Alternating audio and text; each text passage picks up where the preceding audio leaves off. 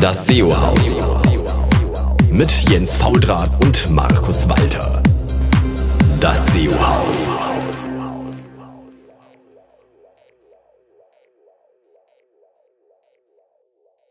Los. Hallo zusammen, hier ist wieder euer SEO-Haus und ähm, hier, diesmal im wunderschönen Frankfurt sitzt äh, Jens Faultrat und ähm, in Hannover haben wir unseren Gast heute sitzen. Das ist richtig, oder? Hannover war richtig? Hannover ist richtig, die schönste ah. Stadt der Welt. Nach Darmstadt. Kröpke, ne? Kröpke, genau, genau. Und äh, aber aber und unterm Schwanz, äh, genau, das waren so die die Dinger, die da reinhauen. Genau.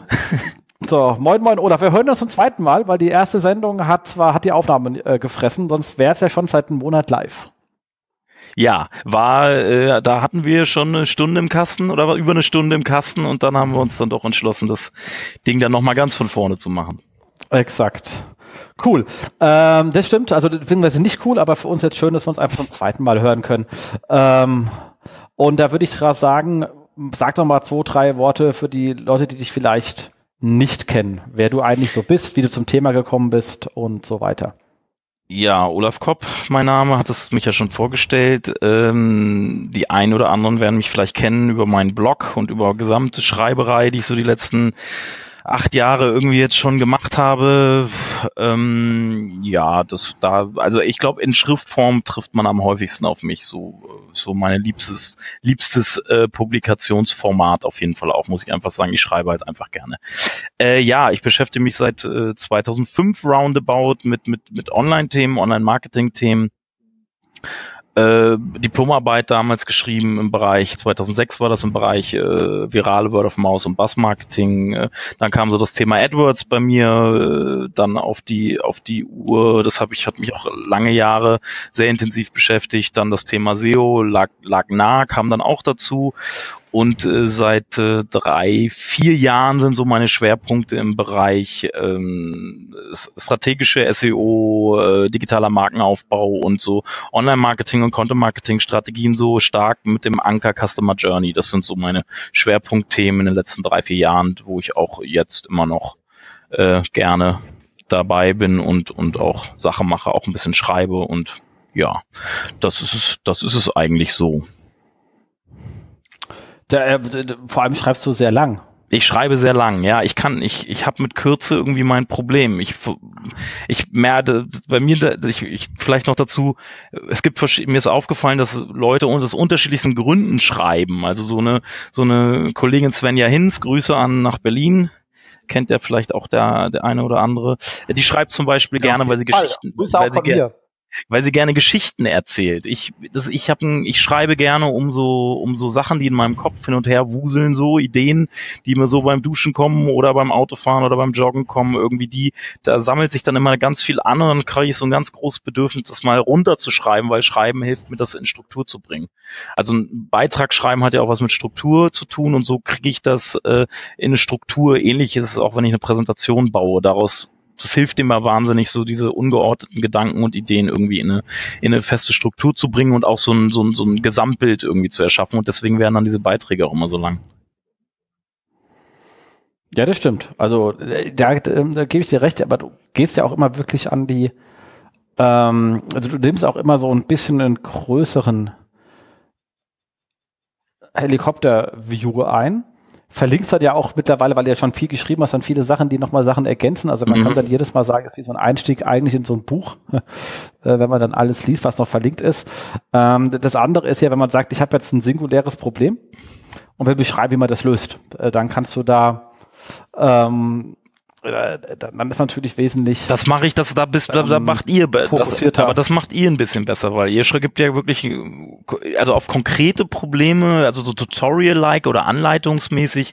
Das habe ich früher gemacht im AdWords-Bereich, als ich da geschrieben habe, aber das ich mag es schon den Bird's Eye View und Meta-Ebene und Strategie-Ebene äh, liegt mir irgendwie mehr inzwischen, muss ich sagen. Ich bin das, was ihr da schreibt, zum Beispiel jetzt eure eure schreibt ziemlich detailliert, wie ihr euer SEO-Monitoring aufsetzt, etc. Das ist schon mehr ein bisschen hands-on. Meins ist dann doch eher ein bisschen, was ich so schreibe, ist viel Strategie, viel Meta-Ebene, so aber auch natürlich versuchen, Gesamtkontext darzustellen, weil wenn man viel in dieser Taktik sich bewegt und diesen taktischen Mitteln, dann vergisst man gerne mal wozu das eigentlich im Gesamtbild gehört. So finde ich so. Ja, absolut. Wobei ich hier sagen muss, das machen die Kollegen, die das ja, schreiben. Okay. Wenn, wenn, ich schreibe, bin ich auch eher, wenn äh, ja, also so etwas können die Kollegen dann sehr oh, gut. Ganz ehrlich gesagt. Also ich habe auch mal den Hang, dann nach links und rechts auszuschweifen äh, und dann entweder den Beitrag wieder zu töten oder massiv zu kürzen. Also ich äh, schweife eigentlich ganz gerne mal. Du, aber du aus. redest ja auch sehr schnell und kriegst es, äh, äh, kriegst sehr, sehr schnell sehr viel in wenig Zeit. Da kann man dann auch mal ausschweifen. Das stimmt, ich tippe nur viel langsamer, als ich rede. okay, ja, ist, ich äh, auch. Zehn, zehn Finger Suchsystem. Naja, das, das ist immer ziemlich anstrengend. Genau. Ähm, Exakt, aber da haben wir jetzt auch äh, äh, ziemlich von viel von dir schon gehört und da wir ja auch ein spannendes Thema mit haben und du auch gesagt hast, du hast diesmal einen Anschlag, weil letztes Mal haben wir uns, glaube ich, über 50 Minuten über uns beide unterhalten, äh, was ihr jetzt leider nie hören könnt, äh, außer wir kriegt das Ding irgendwie restauriert und haust mal extra raus unter einem Vorstellungspodcast. Ähm, kam ja dann auch genug Zeit, weil du hast jetzt nur noch anderthalb Stunden oder so, bis du weg musst, um auch zum Fokusthema zu kommen. Deswegen würde ich sagen, ganz kurz, ähm, gehen wir gleich zum nächsten Schritt. Das sind Kommentare, äh, Fragen äh, oder schlicht und ergreifend unser Housekeeping. Und da habe ich nur zwei Hinweise in eigener Sache. Ich bin so frei, hier ein paar Sachen zu machen. Du hast es schon erwähnt. Wir haben jetzt ähm, zwei schöne ähm, Skripte veröffentlicht, plus die Anleitung, wie man sie benutzt. Äh, die Skripte sind in der Sprache R, also R wie der Buchstabe. Ähm, und die findet man bei uns auf dem Blog und die Skripte dazu auf unserem ähm, GitHub-Konto ich verlinke sie einfach beide, sind wirkliche Arbeitserleichterungen ähm, und machen Spaß und mit R sollte man sich sowieso ab und zu mal ein bisschen beschäftigen. Vielleicht kurz noch vielleicht, vielleicht kurz darauf einsteigen, weil wir uns, uns auch gerade mit dem Thema Monitoring äh, beschäftigen. Äh, wir, wir, diese Blogbeiträge sind für uns auch immer ins, äh, Inspiration, aber wir können eben kein R, sondern wir versuchen das immer über andere Sachen zu lösen. Wir haben da halt jetzt gerade versucht, was ähnliches zu machen oder sind gerade dabei. Es wird wohl auch äh, fertiggestellt werden. Äh, mit, dass wir mit dem Screaming Frog halt eher, aber und Screaming Frog soll irgendwann angeblich auch einen Cronjob bekommen und dass man das auch Screaming Frog mit, mit äh, dann in so einem wöchentlichen Rhythmus oder so auch äh, und dann im Vergleich quasi versuchen kann abzubilden, solche Veränderungen oder so Monitoring, äh, auch mit äh, Push-Alerts dann eventuell im besten Fall. Genau, also das Thema ist, es ist ja der Screaming Frog, den wir benutzen. Wir benutzen nur R, mhm. um zwei Crawling okay, ja ja. um zwei Crawlings gegeneinander abzugleichen und diesen Abgleich genau, nicht genau, genau. Genau, ähm, und den, das machen wir, das machen, das machen wir, hat mein Kollege, äh, der ein kleiner Excel-Freak ist, auf jeden Fall auch, äh, genauso machen wir es eben auch, bloß eben nicht über den R-Weg, sondern über einen, eigentlich viel mit Excel, glaube ich, einfach. Und mit Excel-Funktionalitäten. Genau. Exakt. Fliegt ja ab einer gewissen Größe des Scrolls halt um die ja. Ohren, aber ja. geht, geht. Also ist ab, ab, absolut valide, haben wir auch viel gemacht. Ähm, wir sind am überlegen, ob wir äh, schaffen, nächstes Jahr vielleicht auch mal in, in, in den Schulungsbereich zu gehen. Ähm, mhm. Wobei wir jetzt anfangen wollen, nicht, nicht mit R, sondern mit äh, NIME. Also mhm.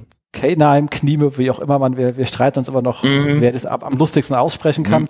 weil es nämlich auch genau das Thema ist, einfach Sachen ähm, die man regelmäßig macht, einfach mal wegzuautomatisieren. Also ich sage immer, wenn man es so weit erklären kann, dass ein Werkstudent kann, dann kann man es auch gleich programmieren. Das sollte mhm. einfach kein Mensch mehr tun heutzutage. Äh, ein einzigster Nachteil bei der Geschichte ist, wie kriege ich die Leute irgendwann mal großgezogen, wenn ich mhm. äh, diese schmerzhaften Sachen einfach wegrationalisiere. Ähm, aber das ist ja ein Problem, da darf sich dann die Nächsten drum kümmern, die irgendwann feststellen, dass sie keinen Nachwuchs mehr haben. Ähm, also wir werden unser Modell auch auf der Campix vorstellen übrigens. Das mit dem, das mache ich mit meinem Kollegen, nicht gerade den Laurent, den ich gerade angesprochen habe, das machen wir. Also da werden wir so ein paar Sachen aus unserer äh, Produktkiste vorstellen, unter anderem wahrscheinlich auch das. Genau. Das, ja, das ist cool. Also ich glaube, der, der Patrick hat leider zur Campix, ich habe schon dreimal gebeten, da hat aber dann irgendwie, glaube ich, keine äh, Lust gehabt, aber vielleicht trete ich ihn nochmal. ähm, aber wie gesagt, wir arbeiten hier an, der, an Schulungen, wollen mittelfristig auch nochmal R-Schulung machen. Aber keine, keine Angst vor R. Alles, was man in R machen kann, kann man natürlich auch in Python machen. Mm. Wenn man die Leute hat, ja. genau. Und ähm, Nee, also was eigentlich, was, was, warum das, was uns bei der ganzen Sache immer so ein bisschen irritiert ist, warum das die, die, die Tools, die das eigentlich machen müssten, sind die ganzen SaaS-Crawler, weil die haben mhm. eigentlich die beiden Crawls mhm. und die müssten genau das machen. Und ich weiß nicht, ob du das kennst bei ähm, White oder auch bei, bei anderen, wo dann steht, okay, du hast jetzt, ähm, du hattest letzten Crawl, was ich was, 141 doppelte Titles, jetzt hast du 147 doppelte Titles. Mhm. Sag ich, das ist ja schön. Wo, was sind denn die sechs ja, neuen? Ja, ja, genau.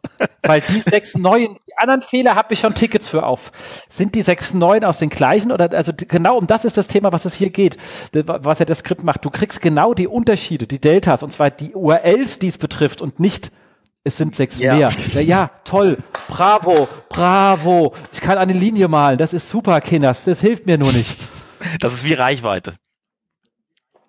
Ja, genau. Also so, und da uns das einfach bis zum Ende äh, zu, zum Tode gekotzt hat, haben wir halt diesen, äh, die, äh, diesen Kram gemacht. Aber wie gesagt, ist es macht, äh, ist spannend. Wie gesagt, vielleicht kann ich ja dem ähm, Herrn äh, ähm, äh, Young noch überreden, dass er uns noch einen Slot gibt.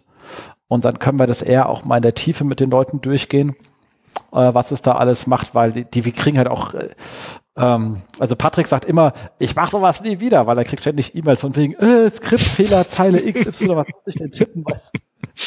Und er ist selber von Grund äh, aus kein, eigentlich kein richtiger Programmierer, oder? Doch, doch, doch, du kannst, nee, also äh, nein, also wir sind ja alle Informationswissenschaftler, aber äh, Problem ist, ist, ist du, du weißt, du willst am Arbeiten und du kommst ja nicht E-Mails rein und sagt irgendeiner da in deinem Skript ist und das, äh, das geht so ein bisschen gegen die Produktivität ja, ja. einfach. Weil, weil eigentlich müsstet ihr einen Support äh, dafür anbieten dann noch. Wenn, wenn die Leute schon umsonst euer Tool benutzen können oder euer Skript, dann müsst ihr, müsst ihr den Support dazu verkaufen. Ja, das haben wir auch schon gedacht, das äh, müssen wir aber bei Gelegenheit tun. Nee, aber das ist, ähm, äh, das machen wir ja gerne, wie gesagt, äh, aber äh, man kann sowas nicht so oft veröffentlichen. Man muss da so ein bisschen Zeiten drin lassen, sonst macht man nichts mehr anderes und leider zahlt einem das ja keiner und am Ende wollen Leute ja doch ihr Gehalt haben. Aber so das eine oder andere wird dann noch kommen. Aber wieder erst ein paar Monate Zeit. Und die letzte und die zwei, die jetzt da sind, wie gesagt, gibt's dann mal. Okay. Zum ähm, Genau. So, kommen wir zum, äh, wie gesagt, äh, eigentlich eher vier Monatsrückblick. Wie gesagt, bei uns war viel los. Ich kam wenig zum äh, Senden. Wir hätten ja gesehen, äh, etc. pp. hätte, hätte Fahrradkette. Ähm, aber was ist denn so passiert in den letzten Monaten, wo wir es nicht geschafft haben zu senden? Ähm, und zwar habe ich hier etwas Schönes gefunden. Ähm, so ein äh, Artikel kann man einfach mal wissen, ähm, der darüber geht, was dann die maximalen Pfeilgrößen, die Google so ähm, indexiert oder die Frage, ähm, how big is too big for Google und das ähm, war sehr spannend, weil ähm, die Unterschiede unterschiedlich, oh, sehr schön. Je nach Methode gab es da unterschiedliche Aussagen und zwar, wenn man sagt, Google Fetch und Render ähm, wurden maximal 15 MB verarbeitet. Bei Fetch und ohne Render 250 Kilobyte und im Google Cache merkt sich ein Megabyte, ähm, was er gemeint hat, hier in dem Fall auch zu Problemen führen kann. Wir gucken ja, wir gucken ja alle gerne beim Google Cache nach, was da drin ist eigentlich, was kam an.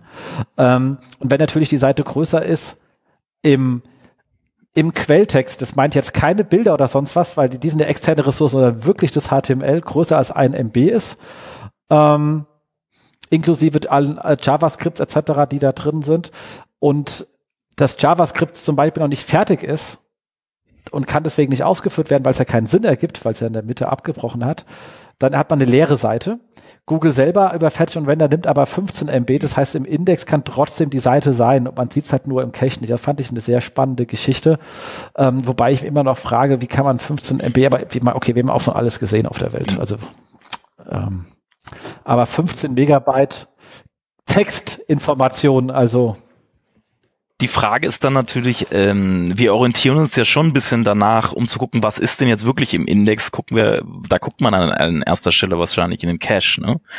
Die, die, die, die Frage ist halt, die Google wird ja das Ranking auf den, auf die, auf die im Index befindliche Inhalt anwenden oder die Algorithmen, die Ranking-Algorithmen. Ähm, wenn es, wenn es, aber wenn man es im Cache nicht sieht vollständig, ne, dann ist man, hängt man natürlich so ein bisschen in der Luft. So. Genau. Also man kann, man, man kann es dann nicht mehr nachvollziehen, was, was genau jetzt die Ranking-Grundlage ist, ne? Ja, definitiv. Aber wie gesagt, also wenn du schon ein Megabyte Textinformation, also Skripte, CSS, HTML plus der Text, also die Bilder und sowas zählen da nicht mit rein. Da würde ich mir schon langsam überlegen, ob man das Ding nicht ein bisschen entschlacken könnte. Es würde mhm. auf, auch wenn es komplett im Index reinkommt, ist halt trotzdem die Frage, geht das nicht ein bisschen einfacher? Hm. genau. So, passend dazu gab es noch mal einen schönen Artikel auf Search Engine Land zu ähm, 20 Google Limits, die man kennen sollte. Äh, mhm. Viele davon kennt man. Manche sind allerdings doch irgendwie ganz lustig. Hänge ich auch einfach mal rein ähm, in die Show Notes. Ähm, hm, den habe ich. Weil da steht zum Beispiel ähm, Render in Google Search Konsole äh, schneidet nach 10.000 Pixel ab. Also in der Darstellung. Das heißt ja nicht, dass es am Index ist, aber auch das ist so eine lustige Geschichte. Ähm, bei Google My Business Eintrag darf nicht mehr als 100 Characters haben im Business Name. Okay. Äh, und so weiter. Irgendwie Robots-Text maximal 500 Kilobyte. Hm. Das auch schon ein ziemlich großer Robots-Text ist, aber es gibt alles Mögliche. Ähm, einfach mal nehmen kann man zumindest beim nächsten Stammtisch schön mit mhm. umgehen sind, sind ein, zwei Sachen dabei, die waren, waren mir jetzt zumindest auch nicht so direkt mit dem 5 Redirect Hops at one time. Sie, äh, wegen den, ab wann Google eben abbricht, wenn die Redirect-Ketten sind, ne? Ja. Äh, dass da wirklich eine feste Zahl, dass es wirklich eine ausgesprochene Zahl dazu gibt. Ähm, und ich fand äh, dennoch dieses, äh, vielleicht noch auf Punkt 19, Google Keyword Planner Limits you to 700 oder 700. Äh, da ist es halt vielleicht mal ein, ein, kleiner Tipp, einfach nur mal ein bisschen mit dem Keyword-Filter rumzuspielen, um mehr in den Longtail dann reinzukommen, wenn man tiefer einsteigen will. Das kann man mal ausprobieren. Weil äh, irgendwann wird ja abgeschnitten irgendwie und wenn man ein bisschen tiefer einsteigen will in den Longtail, kann man ein bisschen mit dem Keyword-Filtern auch rumspielen dass man, äh, dass man, dass man eben äh, nur noch sich nur Keywords anzeigen lässt, die ein Suchvolumen kleiner als äh, x haben so und dann kann man so mehr in den Longtail dann rein rein diven quasi. Ja, das stimmt. Aber wie gesagt, spannend, kann man sich einfach mal anschauen. Äh, ist recht ähm, spannend. Ja, dann ähm, gibt es das ein spannendes Thema für alle, die im Verlagsbereich unterwegs sind und mit Paid Content ähm, das Thema hatten. Hier gab es ja lange von Google die Ansage First Click Free. Das heißt, wenn ich etwas an Google, an Google News beziehungsweise auch an den Google Index gebe, dann muss derjenige, der muss der Nutzer das auch bekommen können und darf nicht hinter einer Paywall sein. Ab dem zweiten Klick kann es gerne in eine Paywall kommen, aber der erste muss frei sein. Was natürlich dann dazu geführt hat, dass man solche, ähm, wenn Verlage gesagt haben, wir wollen unseren kompletten Content ähm, hinter eine Paywall haben und für Google zugänglich haben und zu sagen, du darfst zum Beispiel fünf beliebige Artikel lesen. Danach musst du in eine Pay, danach musst du ein Abo abschließen. Ähm, dass du das natürlich dadurch umgehen kannst, indem du, wenn du auf der Teaser-Seite bist, einfach den Titel nimmst, suchst den Titel, gehst über Google rauf und du kommst auch zu jedem Artikel und musst halt nie bezahlen. Weil der erste Klick muss immer frei sein, egal wie viele Leute schon gelesen haben. Um das zu umgehen, gab es viele Modelle. Also für Verlage, die gesagt haben, es gibt dann zum Beispiel spezielle Content, zum Beispiel irgendwie Editor, ähm, Editorials, ähm, Kolumnen, Spezialartikel, die gesondert vermarktet worden sind. Also es gab einen Fee-Bereich, der für alle war und eben sowas, was, was kennt ihr, Spiegel Plus oder also ein Gedöns, ähm, der bezahlt werden muss und dieses diese Inhalte hat man erst gar nicht an Google gegeben oder nur mit einer Teaser-Information, die man aber auch frei zugänglich hatte. Also die hat man auch so bekommen, wenn man dann drauf bekommen ist, so ist wieder hier kein Cloaking da war oder ähnliches, sondern das, was Google gesehen hat und was Ranking relevant war, war auch genau das, was der Nutzer sehen konnte. Auch das war fein. Nichtsdestotrotz haben viele gesagt, ich hätte lieber gerne andere Modelle, so der Nutzer kann 20 Artikel beliebige lesen und danach muss er ein Abo machen. Und das hat jetzt Google ermöglicht und sagt, es gibt die Möglichkeit, Content auszuzeichnen, dass dieser Content nur für Leute mit einem Abo zugänglich ist und diesen Content aber trotzdem an Google zu schicken. Ähm, Das ist dann erlaubtes Cloaking. Äh, Nummer eins. Ähm, äh, Nummer zwei bin ich mir nicht sicher, ob das wirklich hilft, weil wenn also gerade bei Google News oder bei Organ, aber bei Google News wissen wir gerade, sind die Newsboxes relevant und bei den Newsboxen misst Google massiv stark, wie oft sowas geklickt wird. Und wenn ich jetzt lerne, dass ich beim Spiegel nichts mehr bekomme, dann höre ich auf, das Ding zu klicken und dann sind auch die Rankings weg. Punkt. Ähm, zweitens glaube ich, das also glauben auch hier die Kollegen von Distilled, die sich damit tiefer auseinandergesetzt haben, dass mittelfristig es für Google Sinn macht, ein Label dann dran zu machen, dass es Paid Content ist, weil sonst natürlich ihre Suchenden pisst sind, dass sie auf Artikel kommen, die angeteasert werden und nicht mal die Teaser-Information ist auf dieser Seite zu sehen, sondern mhm. sofort die Paywall.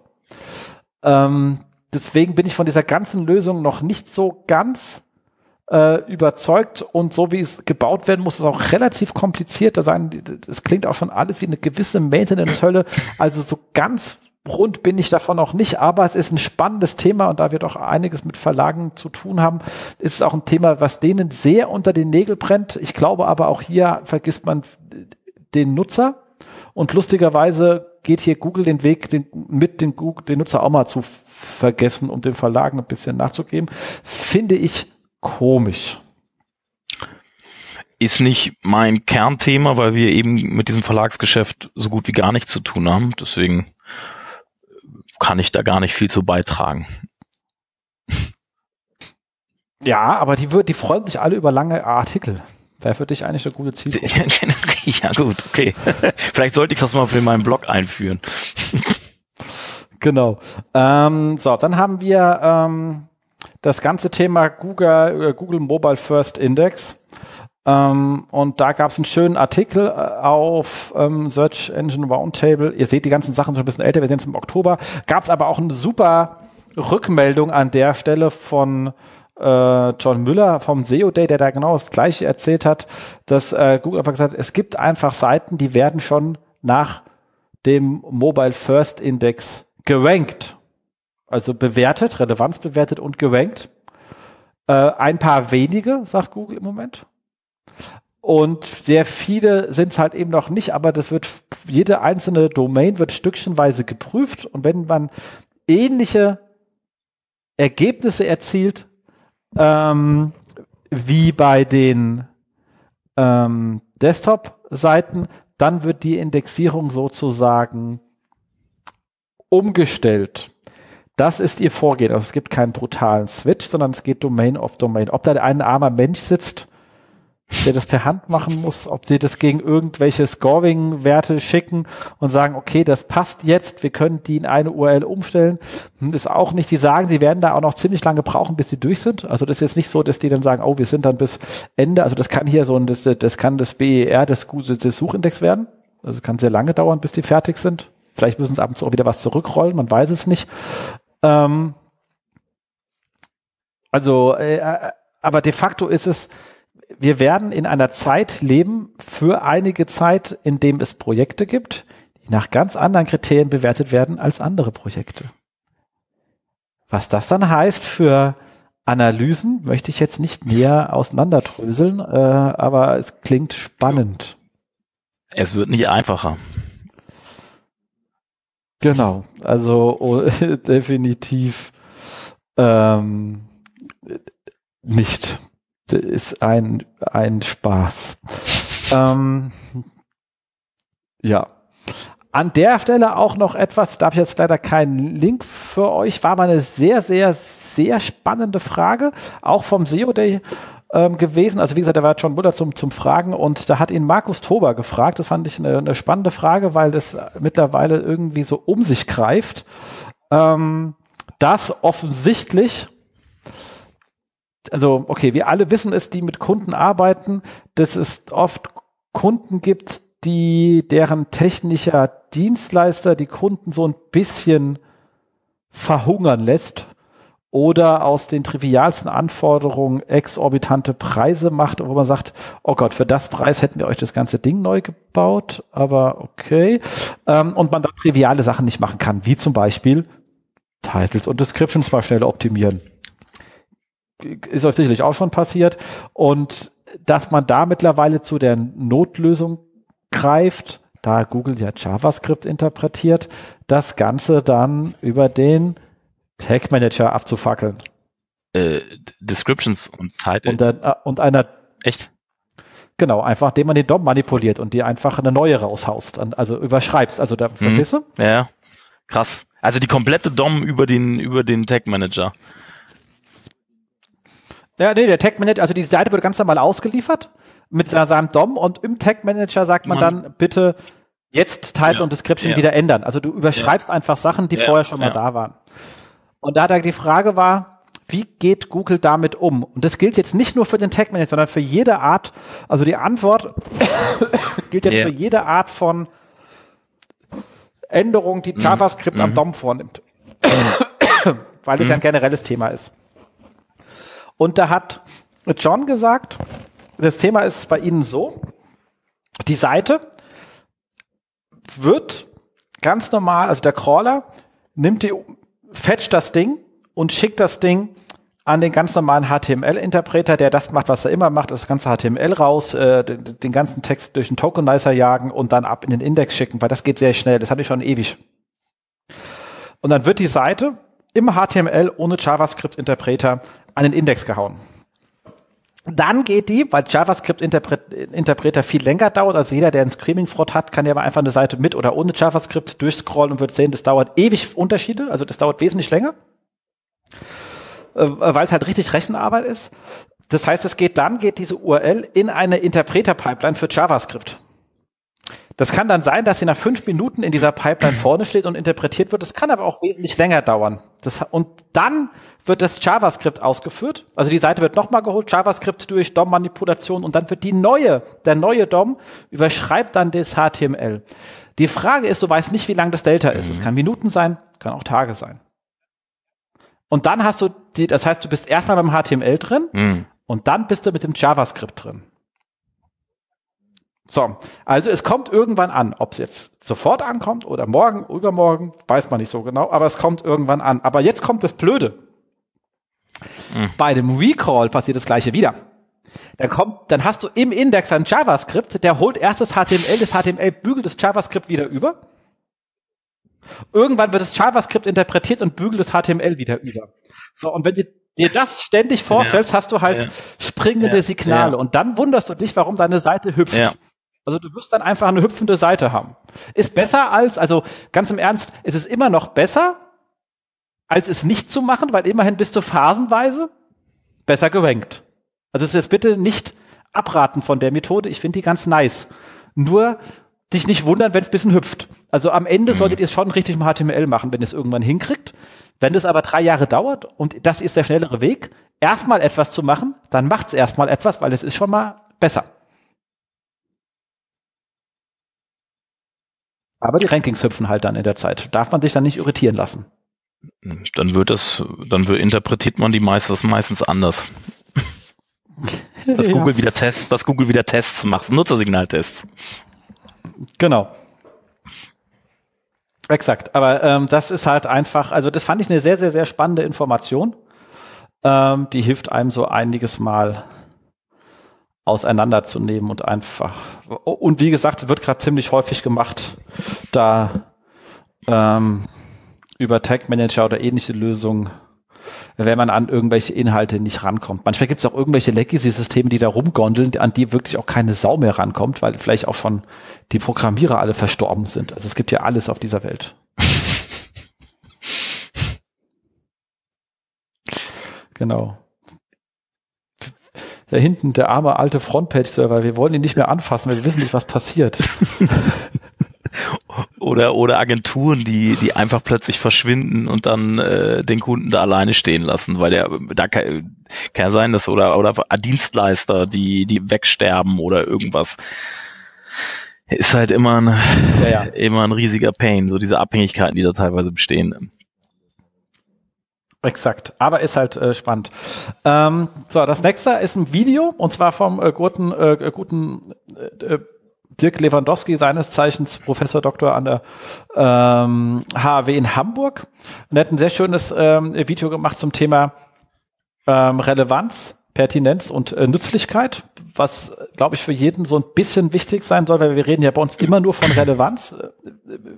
Relevanz ist ähm, aber ein objektives Kriterium, kein subjektives, das sagt man auch subjektiv will ich, ich will ja eh gerne objektiv sein, dummerweise ist bei der Suche umgedreht anders, äh, besser. Objektiv heißt einfach, ein Dokument ist zu einer Suchanfrage objektiv relevant, weil die Terme drin vorkommen oder eben nicht. Das heißt aber nicht, dass es für den hm. Subjekt mhm. relevant ist. Äh, und Pertinenz ist für das Subjekt relevant, äh, also für deine konkrete Suche, für den konkreten Suchenden und seinem eben äh, Anlass. Das heißt zum Beispiel, die Information muss für ihn neu sein. Wenn er sie schon kannte, war sie zwar objektiv relevant, allerdings für ihn ohne Pertinenz, äh, weil er wusste es schon. Ähm, und dann kommt als letztes die Nützlichkeit, dann heißt es hilft dann auch weiter und er kann damit das machen, was er machen wollte. Das sind so die drei Stufen. Ähm, ist in dem Video sehr einfach erklärt. Äh, dauert auch nur drei Minuten, so ein klassisches, wie ihr wisst, das mit so gezeichnet und Hände und Wischiwaschi. Ähm, einfach mal anschauen. Hilft auch ein bisschen dahin, wenn jetzt, man, wir haben ja als SEOs, wir reden ja immer über holistischen Content und all so ein Kram, was so immer so wie aussieht wie so esoterische ja. Globuli SEOs oder so. Ähm, ja. Also vom Wording her, also bitte, es geht jetzt nicht die Diskussion, ob das funktioniert oder nicht. Ähm, das Wording dreht mich einfach ab, ähm, weil es klingt halt wirklich nach äh, Flacherde, Versteher oder so. Ähm, da ist so etwas von wegen Content, der pertinent ist das heißt, da muss ich mich nämlich mit den Suchenden und seinen Erwartungshaltungen auseinandersetzen, mhm. ist was ganz anderes, als zu sagen, mhm. mach mal 500 mhm. Wörter, soll nur irgendwie relevant sein. Das ist nämlich dann oft einfach. Ich muss da auch nochmal kurz einsteigen, weil das, ich finde, ich finde das ganz gut, was du eben gesagt hast mit den, mir, mir wird im SEO-Bereich auch viel zu viel aus dem Bauch raus irgendwie was geäußert. Das, das klingt dann immer so, mein Gefühl ist das und das. Das wird dann noch nicht mal so formuliert aus dann mein Gefühl ist das und das wird dann das ist so. Das wäre eine ganz andere Sache.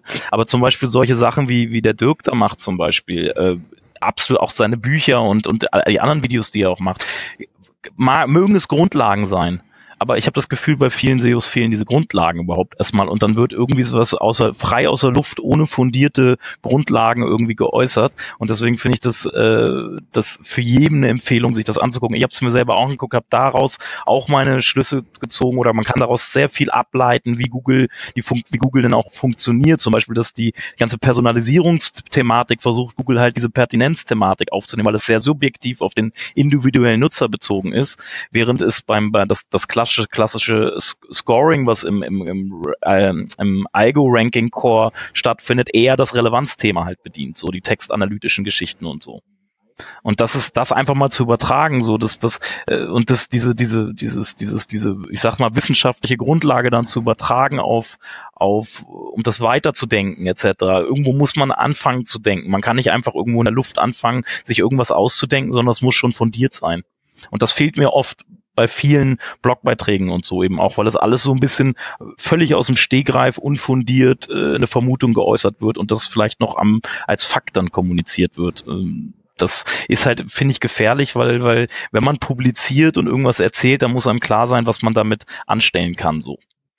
Absolut. Nee, also da, da bin ich bei dir. Da ist, wird viel äh, viel Käse publiziert, äh, Wörter verwendet, die man sie nicht verwenden sollte. Also ich finde, äh, genau. bin ja jetzt nicht so der brutale Nazi in dem Bereich, aber oft denke ich mir schon so, ach, Kinders, das heißt doch, ich weiß, was du meinst und die Grundaussage ist auch richtig, du machst auch, glaube ich, nichts Falsches, aber benenn es doch bitte richtig. Ja, ja, genau, genau.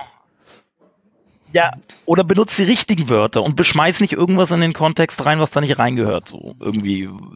Ich denke, von Grund aus wird viel Richtiges geschrieben, aber dann nur so Kleinigkeiten und so wie, die Feinheiten, so wie man Begriffe benutzt, in welchem Kontext. Das ist halt wichtig und und da, weil sonst bleibt auch das fade Gefühl dabei. Er hat es doch nicht richtig genau. verstanden. Genau, also äh, er handelt richtig, äh, äh, weiß aber wahrscheinlich nicht so genau warum. Ja, so, so ungefähr eben nicht fundiert. Ne? So, genau. Ja. Genau. Also wie gesagt, einfach an. Also Dirk lohnt sich immer. Übrigens, ich glaube, der macht auch ab und zu mal schöne Vorlesungen, die man als Gast besuchen kann in Hamburg. Also wer da in der Ecke ist, er lohnt sich immer mal ähm, da zu schauen, ob da gerade bei ihm irgendetwas ähm, geht. Und er ist auch ein netter Mensch. Einfach mal fragen, wenn er Zeit hat, kann man mit ihm auch immer gern mal ein trinken gehen. Lasst es mit dem Grauburgunder weg. Das habe ich mit ihm schon hinter mir. Das, das ist äh, tödlich. ähm, Den hatte ich gestern auch, den Grauburgunder. ja, ja. Ja, wir, wir haben das am Vorabend von einer Konferenz, äh, ja, hat uns die Veranstalterin da lustigen Brauburg und ich habe dann auch zu ihr gesagt, du bist auch die Erste, die einfach die Leute am Vortag ihrer Konferenz abfüllt. Das ist so nicht zielführend. Kontraproduktiv. Ey, als wir uns dann morgens am Frühstück getroffen haben, habe ich auch gedacht, ey, das, das sieht genauso aus, wie ich mich fühle, Dirk. Das ist fantastisch. Und dann haben wir, und dann sind wir, dieses Schöne war, das war, wir hatten so ein ganz, also es war so ein, ein, ein großer, klarer Vortragsraum, aber der ist komplett verglast gewesen und hatte hinten halt komplett Türen. Ähm, und wir haben einfach diese großen, wir sind dann rein in diesen Raum und haben gedacht, oh Gott, hier können wir nicht drin, ich kriege gar keine Luft, weißt du, wie es einem so geht, wenn man so einen dicken Kopf hat. Und haben einfach hinten, weil es im Sommer war, die ganzen Glastüren komplett aufgeschoben, haben uns einen Tisch genommen, haben uns rausgesetzt, aber trotzdem zugehört. also man kann mit dem Dirk schon Spaß haben. Äh, vor allen Dingen, was mich wundert, ist, dass man den so wenig auf den üblichen Online-Marketing-Konferenzen sieht. Also das sind so Leute, man sieht da oft die üblichen Verdächtigen und solche Leute sieht man dann nicht und das finde ich ein bisschen schade. Ich hätte mir so einen Prof übrigens in meinem Studium gewünscht. Äh, meine Profs in meinem Studium, äh, muss ich ganz ehrlich sagen, äh, nah im Rückblick betrachtet, äh, hätte ich, haben die mir in meinem Leben nicht besonders weitergeholfen.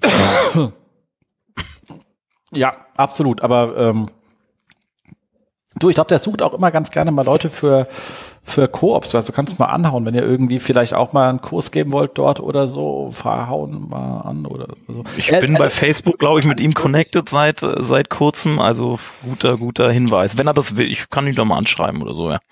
Mhm. Also es gilt auch für, für jeden einfach mal auf ihn zugehen. Er sucht immer irgend alles Mögliche. Also er ist einer von den, also er ist einer von den Professoren, der sich auch wirklich sehr um seine Studenten kümmert und sagen kann, wo kann man denn was tun, wo kann man hin, wo hat man spannende Projekte, die man zusammen machen kann. Mhm. Äh, das ist aber auch gleich eine Warnung, wo jeder denkt, oh, ich kann da billig Studenten angreifen, das riecht er sofort, dann seid ihr aus der Liste raus. Es muss schon was ähm, es geht um Inhalt, also sein und er hat einen hohen und er hat einen hohen wissenschaftlichen Anspruch. Also der hat mal, ja.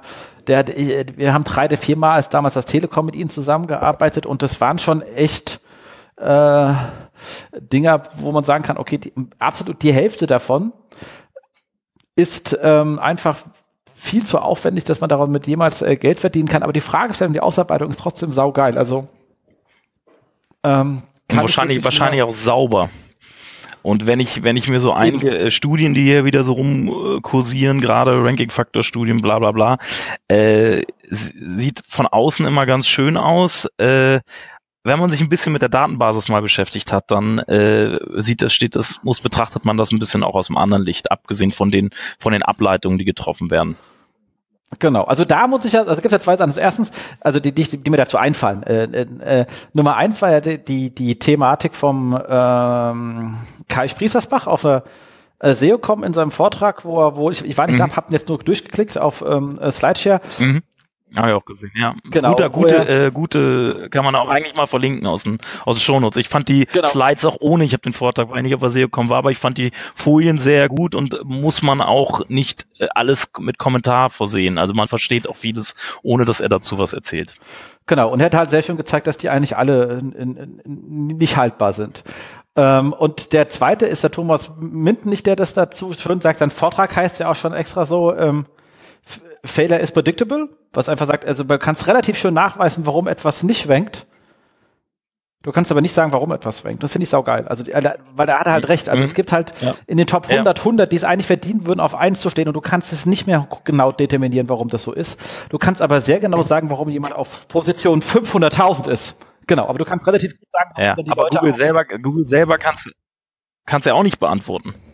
Genau. Also wenn du einen von Google fragst, der kann dir auch nicht sagen, warum sollen wir, warum sollen wir SEOs das dann können? Also so. Genau, deswegen, man kann relativ schön sagen, was du alles, was, äh, was du alles machen musst, damit du nicht rankst. Oder wir können dir genau sagen, warum, also dass etwas nicht ranken wird. Mhm. Aber wenn du das beseitigst, können wir nicht sagen, es wird ranken. Mhm. Wir können nur sagen, solange das drauf ist, hat es nie eine Chance. Also wir bringen ja auch eine E-Commerce-Studie seit seit 2011 raus, aber wir wir wir, wir also dann aber es ist ja inzwischen nicht nur SEO, sondern, sondern Online-Marketing allgemein, aber wir wir vermeiden es und das machen die machen die Kollegen halt dann doch. Wir vermeiden es Ableitungen daraus. Die Ableitung soll jeder auch für sich selber interpretieren. Wir stellen nur die Ergebnisse dar und wir sagen aber nicht, das ist deswegen oder darum ist das so und so und dies und das. Klar haben wir da unsere eigene Meinung zu so, aber die behalten wir entweder für sich oder ich, wir formulieren es zumindest als eigene Meinung und gehen nicht raus und sagen, das ist, das müsst ihr jetzt tun oder das sind jetzt Fakten, die wir hier geschaffen haben mit dieser Studie, weil das, äh, das, das, das funktioniert einfach nicht, weil dazu sind Studienergebnisse auch einfach viel zu schwach in der Grundlage. Genau. Und äh, ich habe natürlich auch schon immer ein, äh, Bias beziehungsweise ein Artefakt drin. Also ähm, ich schaue mir nur die Sachen drin, die in den Top 10 oder Top 100 drin sind. Was ist denn äh, genau diese Unterscheidung zwischen gut, weil die mhm. sind erstmal alle gut, wenn sie in Top mhm. 100 sind. Aber was unterscheidet ein gutes vom schlechten Dokument zum Thema? Da müsste ich mir die hinteren nochmal ziehen. Habe ich mhm. ja nicht gemacht. Also du hast ja per se ein, ein Bias drin. Was dann viel cooler war, ich weiß jetzt, dieses Jahr habe ich mir, das habe ich mir nicht durchgelesen. Also ich lese auch oft die Dinger nicht, muss ich ganz ehrlich sagen. Mhm. Aber als Malte neu bei Search Metrics war und hat da seine erste sozusagen Bit rausgegeben, ähm, habe ich mir die angeschaut, weil ich da Malte auch für wissenschaftlich sehr korrekt vorgehend halte. Und äh, was er gemacht hatte, was vorher nicht drin war, was ich viel cooler war, ähm, A, er hat diese ganze Korrelationskram ganz nach hinten geschoben, das war so ein bisschen versteckt und den, mhm. den kannst du immer wegtreten, also der braucht keine Sau. Aber was er gemacht hat, ist zu sagen, wie verteilen sich denn einfach nur so, und das ist auch eine valide Aussage, wir haben uns die Verteilung von Eigenschaften innerhalb der Top 100 angeschaut. Und dann kannst du sagen, von allen Sachen, die in den Top 100 drin waren, grundsätzlich hat sich die Textlänge im Vergleich zum Vorjahr um 15 Prozent erhöht. Mhm. Die haben mehr Listen drin, die Listen haben mehr Punkte. Das ist dann einfach gesagt, okay, so entwickelt sich mein Wettbewerb. Das ist das gar nicht, brauche ich das, brauche ich das nicht, mhm. sondern wie die durchschnittliche äh, Diagonale oder Dings davon Bildern. Das, das sind erstmal so ganze Meta-Informationen, die kann ich erstmal zur Kenntnis nehmen und sagen, was bedeutet denn das für mich? Unabhängig davon, ob es schwenkt oder nicht schwenkt, das sind einfach, also, ob, also unabhängig davon zu behaupten, wenn du das machst, rankst du. Oder das korreliert mit dem Ranking, mhm. einfach zu sagen, wie ist denn die mhm. Wettbewerbssituation jetzt aktuell? Wie viele Leute haben Videos drin? Wie viele Leute mhm. haben, weißt du, und das dann mhm. nochmal, wie sie es mhm. machen, auf Branchen runterzubrechen. Also wie ist das im News-Umfeld? Wie ist das in einem E-Commerce-Umfeld? Genau, und, und, das ist es. Es ist wenigstens der Versuch. Das fand ich geil. Und das ist, das ist, das ist wenigstens der richtige Weg. Und das ist der richtige Weg, weil wir, wir alle sind uns, denke ich, einig, dass Google nicht mehr auf alles, auf alle, jeden Suchbegriff denselben Algo, äh, zumindest in der gleichen Gewichtung äh, der einzelnen Signale anwendet.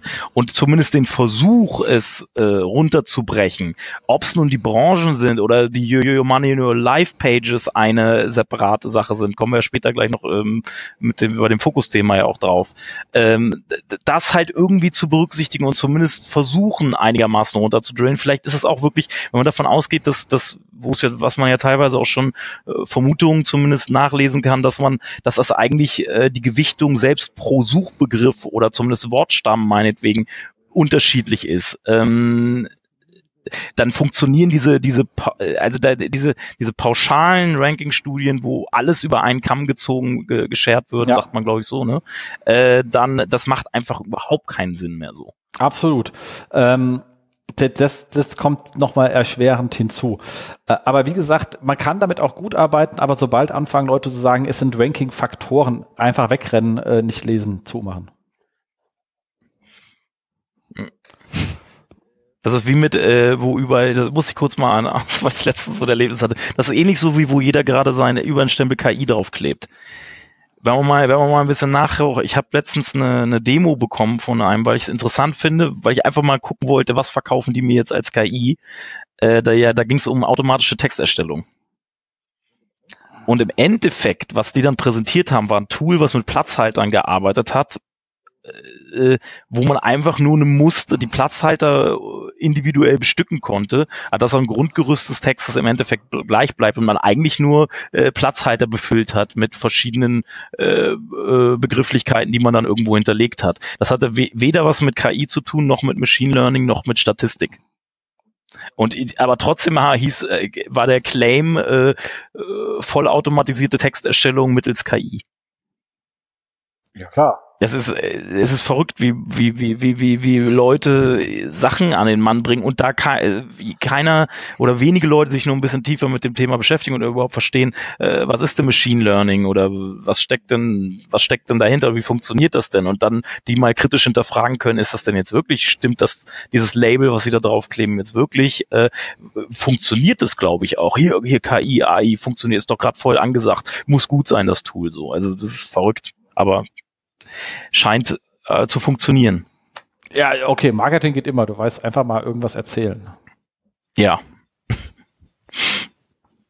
Also, das, äh, okay, äh, gehen wir weiter. Wir haben noch so, dann haben wir die Kollegen von äh, Seokratie. Übrigens an der Stelle, Julian und Team, vielen, vielen Dank für euren ähm, äh, super Ad Ad Adventskalender und euren Bildern drauf. Finde ich einfach cool. Also Seokratie ist für mich auch einer von den Läden von Leuten, die sehr unaufgeregt sind, ähm, die sich ähm, die, ich glaube, ich habe leider mit ihnen noch nie gearbeitet, aber ich glaube, einen guten Job machen, äh, sich aber selbst auch nicht, wie man es an ihrem Adventskalender sieht, nicht zu schade sind, sich selbst ein bisschen auf die ähm, äh, Schippe zu nehmen, kreativ sind und einfach ein sausympathischer Haufen. Also an der Stelle Riesgruß, Julian, Seokratie und hier in dem Fall Empfehlung für einen schönen Artikel zum Thema internationales SEO. Einfach mal alle Standards zusammengeschrieben, auf was man denn da so aufpassen soll. Äh, ich finde es wirklich sehr gelungen, deswegen kleine Empfehlung von uns an dieser Stelle. Äh, dann von Sistrix eine Aufeinanderlegung, was ist es mit, ähm, wie weit hat sich HTTPS mittlerweile ausgebreitet? Und da sind zwar mittlerweile bei über 50 Prozent der wankenden Seiten weiter steigend, wie gesagt, auf irgendwelche lustigen ähm, Gästebücher auf äh, Perl-Basis auf HTTPS laufen, kann man nicht sehen, weil die ranken natürlich nicht mehr. Ähm, aber von der rankenden Seite und hier auch ganz klar gesagt im Bereich kommerziellen Bereichen und kommerziell haben sie gesagt, wenn halt Shoppingbox oder AdWords auf der SERP waren, sind sogar 60 Prozent plus. Und beim News-Bereich, also wenn Newsboxen da waren, dann sind es erst bei 6 und erst in Anführungszeichen bei 46 Prozent, aber man sieht hier, dass die Verlage auch nachziehen, wobei bei Verlagen das Thema nicht ist, dass die Verlage darauf keine Lust haben oder dass denen Technik zu kompliziert ist, die kriegen das relativ einfach hin. Die müssen es immer erst mit ihren Vermarktern auskämpfen, weil da ist jetzt nicht jeder Ad-Server in der Lage gewesen, das zu tun. Und das Investment zu gehen, haben jetzt so Vermarkter auch nicht so ganz verstanden. Also das lag so ein bisschen an anderen Stellen, warum das dort ein bisschen langsamer vor sich geht aber zieht jetzt auch nach. Das heißt, wer immer noch nicht HTTPS ist, sollte sich langsam mal Gedanken machen. Bei mir steht's an. Bei mir steht's jetzt an. Äh, ich muss, will das zwischen den Jahren mal machen. Das ist gut. Wir haben sogar es geschafft, unseren äh, hier äh, Termfrequenz auch auf HTTPS umzustellen. Also auch wir haben nachgezogen. Und äh, wenn wir es schon machen, dann Kinders äh, wirklich, dann steht's an ähm, obwohl es, obwohl es, ich glaube, in puncto Ranking äh, glaube ich nicht, dass man sich jetzt, jetzt, wer sich da jetzt große Hoffnung macht, dass er dadurch äh, deutlich an Sichtbarkeit gewinnt durch die Umstellung. Das sollten wir, glaube ich, an dieser Stelle auch sagen, dass das wohl eher nicht der Fall sein wird.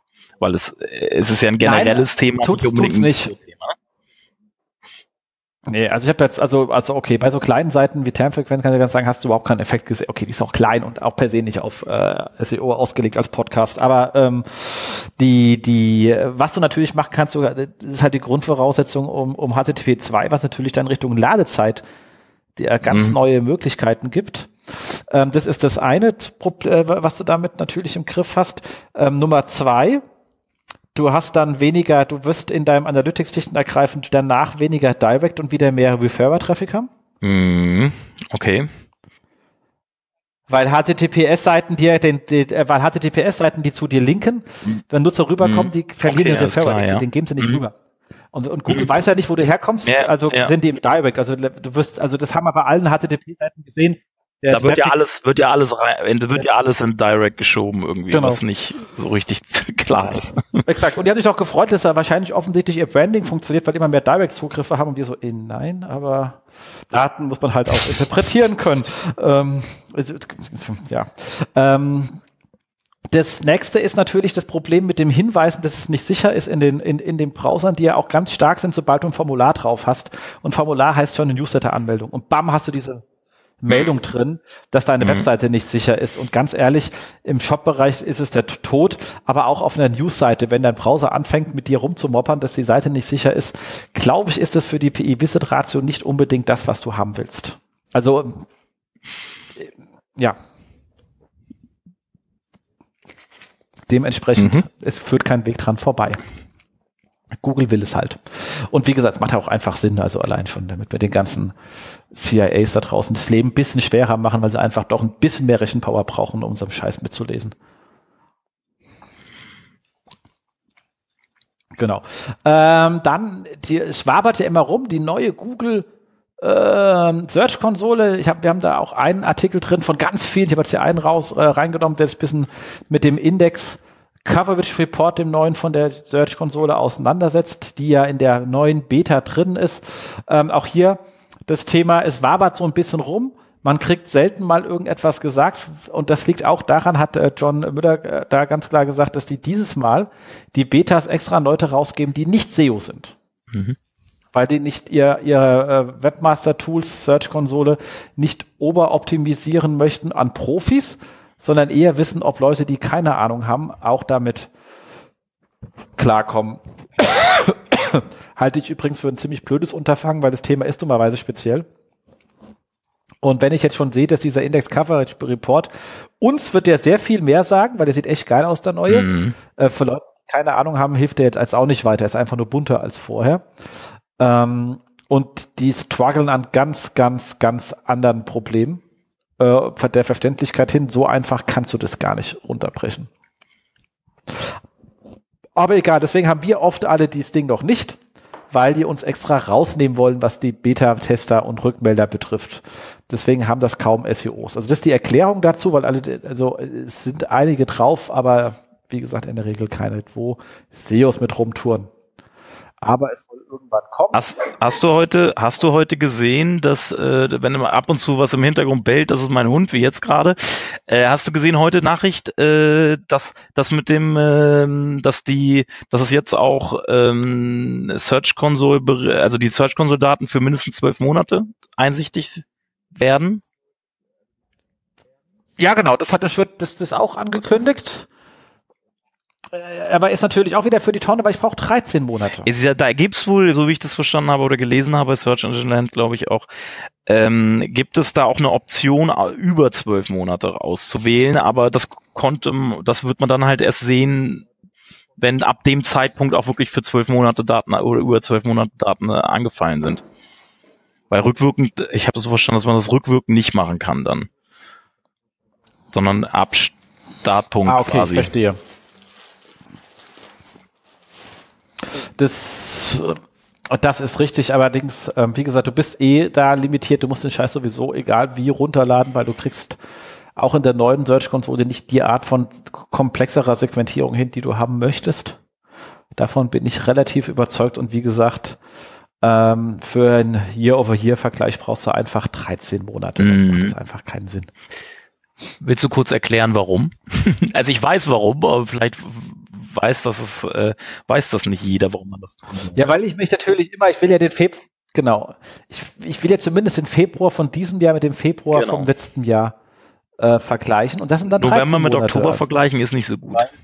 Genau, das ist irgendwie beknackt und der Vormonat auch, ähm, weil der natürlich immer mit Ferien, ohne Ferien, äh, Feiertage, nicht Feiertage, ist einfach immer äh, pain, pain in the ass. Mit Das Weihnachtsgeschäft, ohne Weihnachtsgeschäft. Genau. Und wenn irgendwann unsere Regierung doch so nett ist und endlich sagt, okay, wir sind ja hier ähm, eine, ein säkulares Land. Das heißt, diese ganzen hüpfenden Feiertage werden einfach mal an festen Daten gelegt, weil uns ist scheißegal, wann die lustigen, wann die ihre imaginären Freunde an irgendwelche Kreuze genagelt haben oder wieder auferstanden sind. Dann werden auch die Feiertage immer gleich, weil so hat man auch beim Year-over-Year-Vergleich natürlich das Problem, dass im Moment Feiertage bei uns irgendwie wandern. Das ist einfach pain in the ass. Ähm, aber das kann man leider nicht beheben. Damit muss man einfach dann irgendwie zurechtkommen. Wie gesagt, außer irgendeiner klärt das mal. Auf der Verwaltungsebene. Passt diese springenden Feiertage ab. Ah, äh, wäre doch auch schön, wenn man immer, immer wüsste, wann Fasching ist. Dann weiß man immer, wann man nicht ins Rheinland fahren will und ist nicht überrascht. Das passiert mir jedes Jahr wieder. Ich denke, scheiße, was machen denn hier? Was sind wir für Bekloppte? Also, äh, Ich bin, bin zu selten im Rheinland. Ich habe damit nur noch keine schlechten Erfahrungen gemacht. Ja, ja. Das, ähm, ja, ich meine, wenn du mittrinken kannst, dann ist es ja auch lustig, weißt du, nur wenn du äh, aus irgendwelchen anderen Gründen da dummerweise gerade strandest, durchfährst, einen Zug wechseln musst und denkst so, ah, was ist denn hier los? Dann ist es immer äh, komisch. Ansonsten, wenn man nicht arbeiten muss, äh, finde ich das ja auch lustig. Exakt. Dann haben wir noch was Schönes, und zwar der, ähm, ähm, unser, der gute, nette Kollege Kaspar sei hier gegrüßt, hat mal einen schönen Artikel geschrieben auf Search Engine Land und hat nochmal alle Arten von Google Penalties auf, auf, äh, äh, aufgezählt und erklärt, dass da immer lustige Verwirrung gibt. Auch einfach mal durchlesen, werde ich jetzt hier nicht großartig ähm, ähm, erklären. Dann war was ganz Lustiges, weil es mal nicht aus der SEO-Ecke kommt, sondern von Netzpolitik.org, äh, übrigens einen netten Verein, den man auch immer ganz gut mal unterstützen kann. Die Leute machen da wirklich einen guten Job was so ein bisschen äh, Pro-Lobby äh, betrifft. Ähm, und ich weiß, jetzt werden viele sagen, ach, die haben sich aber auch für die Datenschutzgrundverordnung eingesetzt und wir dürfen jetzt alle nicht mehr. Interessiert mich als SEO gar nicht. Brauchst den ganzen Kack ja nicht. Äh, aber äh, das ist also eher ein Problem von so Affiliates und anderen Leuten, die da irgendwie Kundendaten äh, also brauchen. Aber das ist wieder ein anderes Thema. Aber da freue ich mich, dass ich als SEO mit dem Scheiß nichts zu tun habe. Ja, kannst du auch, weil wir haben jetzt nächste Woche mit dem Anwalt von uns einen Termin um das Thema, müssen wir jetzt einfach angehen. Das ist, das wird, da, da kommt auf uns alle richtig was zugerollt. Äh, das ist, äh, das wird kein Spaß. Ja, ja, das stimmt. Ich finde trotzdem lustig. Äh, aber nichtsdestotrotz, die Kollegen von Netzpolitik ja. haben jetzt hier mal drüber geschrieben, ging es ja was ganz anderes, und zwar den Relaunch des Innenministeriums.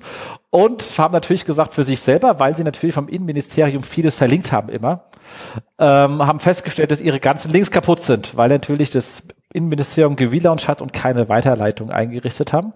Und sie jetzt so schön schreiben, guck mal, Kinders URL ändert man doch bitte nicht. Äh, und wenn man sie ändert, dann leitet sie doch bitte weiter, weil wir haben jetzt hier Riesenarbeit gehabt und mussten ganz, ganz viele Artikel von uns überarbeiten, weil sie schlicht und ergreifend nicht mehr funktioniert haben. Und in dem Fall ist sogar auch nur, weil sie äh, von Groß- und Kleinschreibung auf konsequent Kleinschreibung geändert haben. Beim, also auch das hätte man ja dann auch mit so einem Zweizeiler in Regex auffangen können.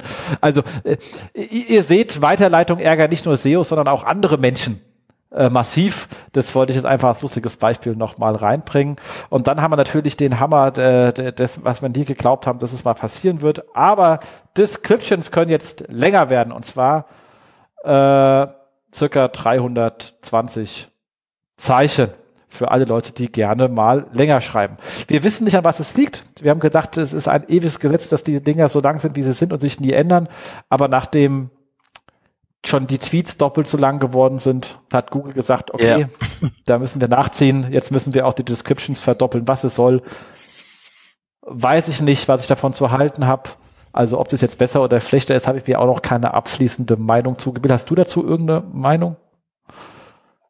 Äh, Sie müssen ja mit der rechts, mit dem rechtsfrei, mit dem rechts, also mit dem rechts frei gewordenen Platz, weil keine Anzeigen mehr ausgeliefert sind, hätten sie jetzt mehr, haben sie jetzt mehr breit, aber sie gehen ja auch in die Tiefe, also die haben ja auch mehr Zeilen. Also von daher keine Ahnung, muss ich ganz ehrlich sagen, was das, was das soll. Also ich, ich wahrscheinlich werden sie dann demnächst auch die Anzeigentexte größer machen, damit es wieder so ähnlich aussieht wie die organischen Suchergebnisse, damit sie noch mehr Klicks auf die Anzeigen bekommen.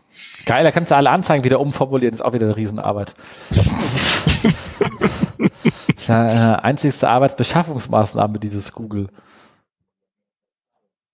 Genau. Also wir rennen jetzt auch nicht rum und, und, und, und schreiben jetzt alle Descriptions um, sondern sagen, okay, bei ganz wichtigen Seiten kann man das mal tun, ansonsten auch mal ein bisschen abwarten.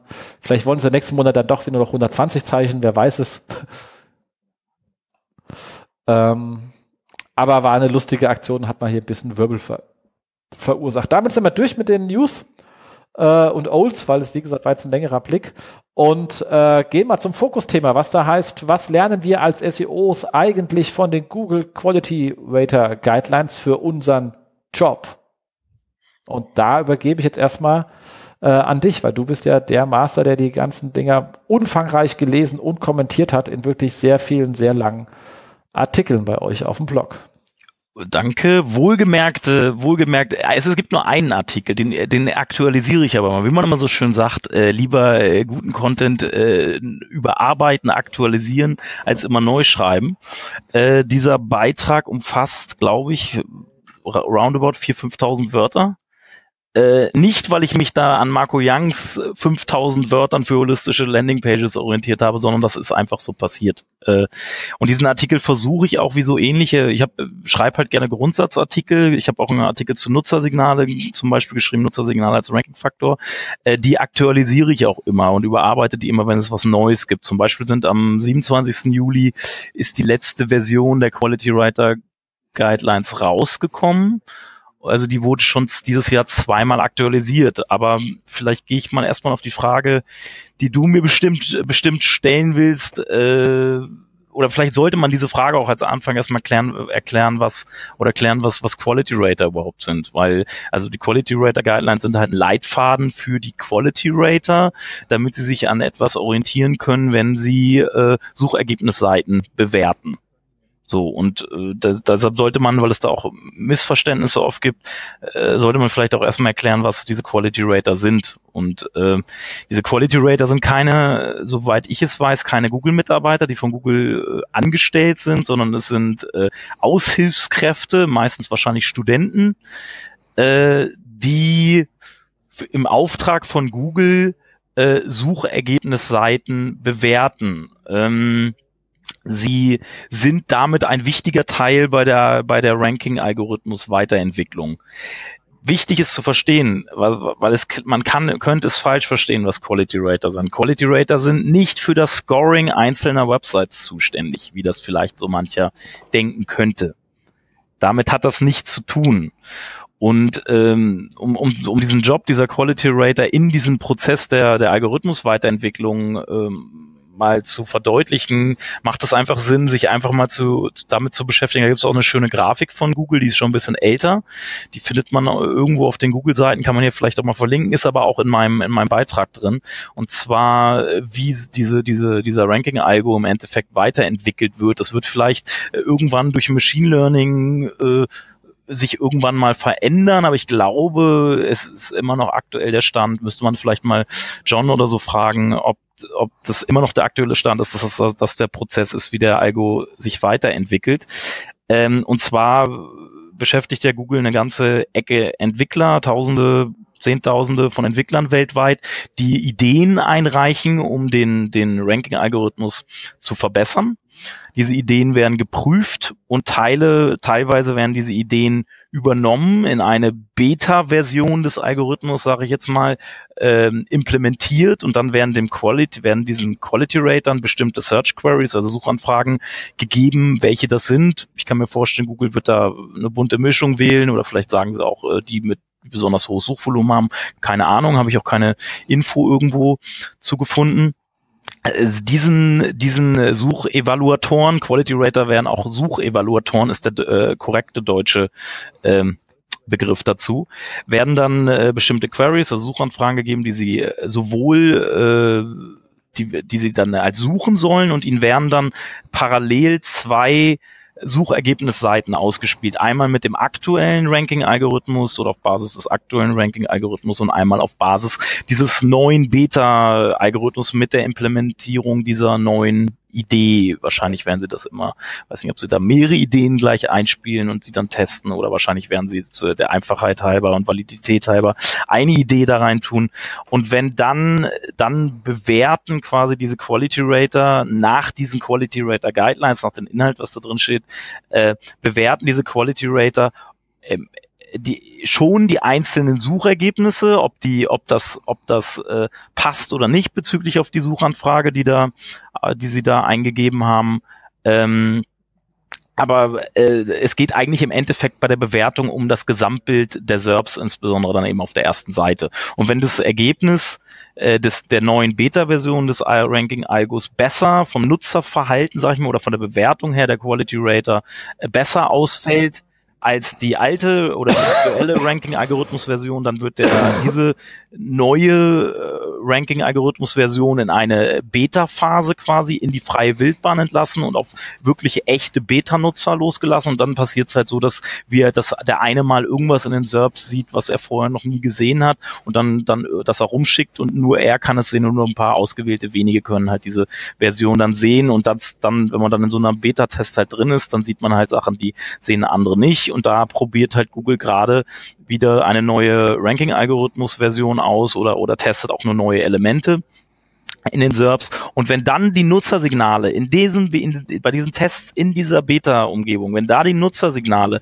positiv ausfallen für die neue, äh, für die neuen Ergebnisse, also nach der neuen, äh, nach dem, nach dieser Beta-Algo-Version, dann wird es wirklich dann in die Praxis umgesetzt. Und dann kommen wir auch zu dem Punkt Nutzersignal vielleicht kurz. Das ist auch der einzige Punkt, wo aus von Google gesagt wird, wir nutzen Nutzersignale wie die Klickrate oder so äh, Pogo-Sticking-Geschichten etc., um, um äh, die, die gesamte Sucherfahrung allerdings zu bewerten und nicht unbedingt für das Scoring einzelner Websites. Und wenn dann eben diese Nutzersignale in dieser Beta-Umgebung mit dem positiven Ergebnis der Curator übereinstimmen, dann wird quasi diese Algo-Version wirklich äh, live geschaltet für alle. Und das ist eigentlich im Endeffekt da die äh, Aufgabe der Quality Rater. Eine Vermutung, ich äußere das immer so, wäre, dass auch diese, diese Bewertungen, die die Quality Rater abgeben, dass die eventuell als Trainingsdaten in, den, äh, in einen Machine Learning Algo fließen, der dann, äh, der dann eben äh, diese Trainingsdaten nutzt, um, um besondere Muster zum Beispiel für gute Websites und für schlechte Websites zu identifizieren und dadurch Modellgruppen bilden zu können. Und das ist aber nur eine Vermutung. Also das sind so, ja. Und das ist, das ist erstmal das, was ein Quality Rater tut und was ein Quality Rater ist. Genau, also die, diese Test, also diese Trainingsset brauchst du ja beim Supervised. So genau. KI, ja. Wo du sagen kannst, mhm. das ist gut das ist schlecht und jetzt finde mal irgendetwas, was die trennt und dann findet er irgendetwas, was einfach eine Linie zieht und die beiden in gut und schlecht trennt. Und dann hast du, und dann hast du die nochmal ein Set von bewerteten, gibt's, das nennt es dann die Testmenge, also die Trainingsmenge ist, da kriegt der, der kriegt der Algo auch gesagt, die URL ist gut, die URL ist schlecht, die URL ist gut, die URL ist schlecht. Jetzt find mal irgendetwas, nachdem du das, auf das gleiche Ergebnis kommst.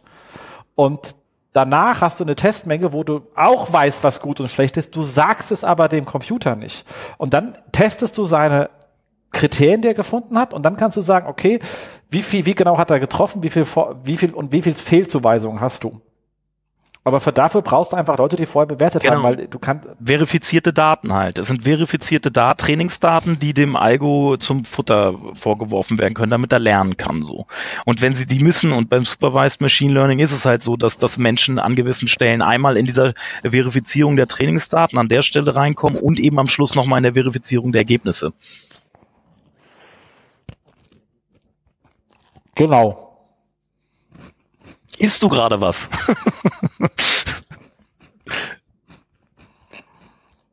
ich habe in einen Keks gebissen. Man hört es. Ich dachte, ich muss jetzt hier auch mal äh, reinbeißen. Alles gut. Äh, soll ich einfach mal weitermachen, oder? Oder willst du mir eine Zwischenfrage stellen? Nee, nee, so weit, so weit, so gut. Also das Thema ist der Google Quality Rater, der bewertet nicht die Qualität einer also dem seine Aufgabe ist, nicht die Qualität einer Webseite zu bewerten fürs Ranking, sondern die Qualität des jeweilig zu testenden Entwicklungsstand des Ranking-Algorithmus zu bewerten. Also das ist das Ziel, mit dem er das eigentlich macht. Mhm, genau.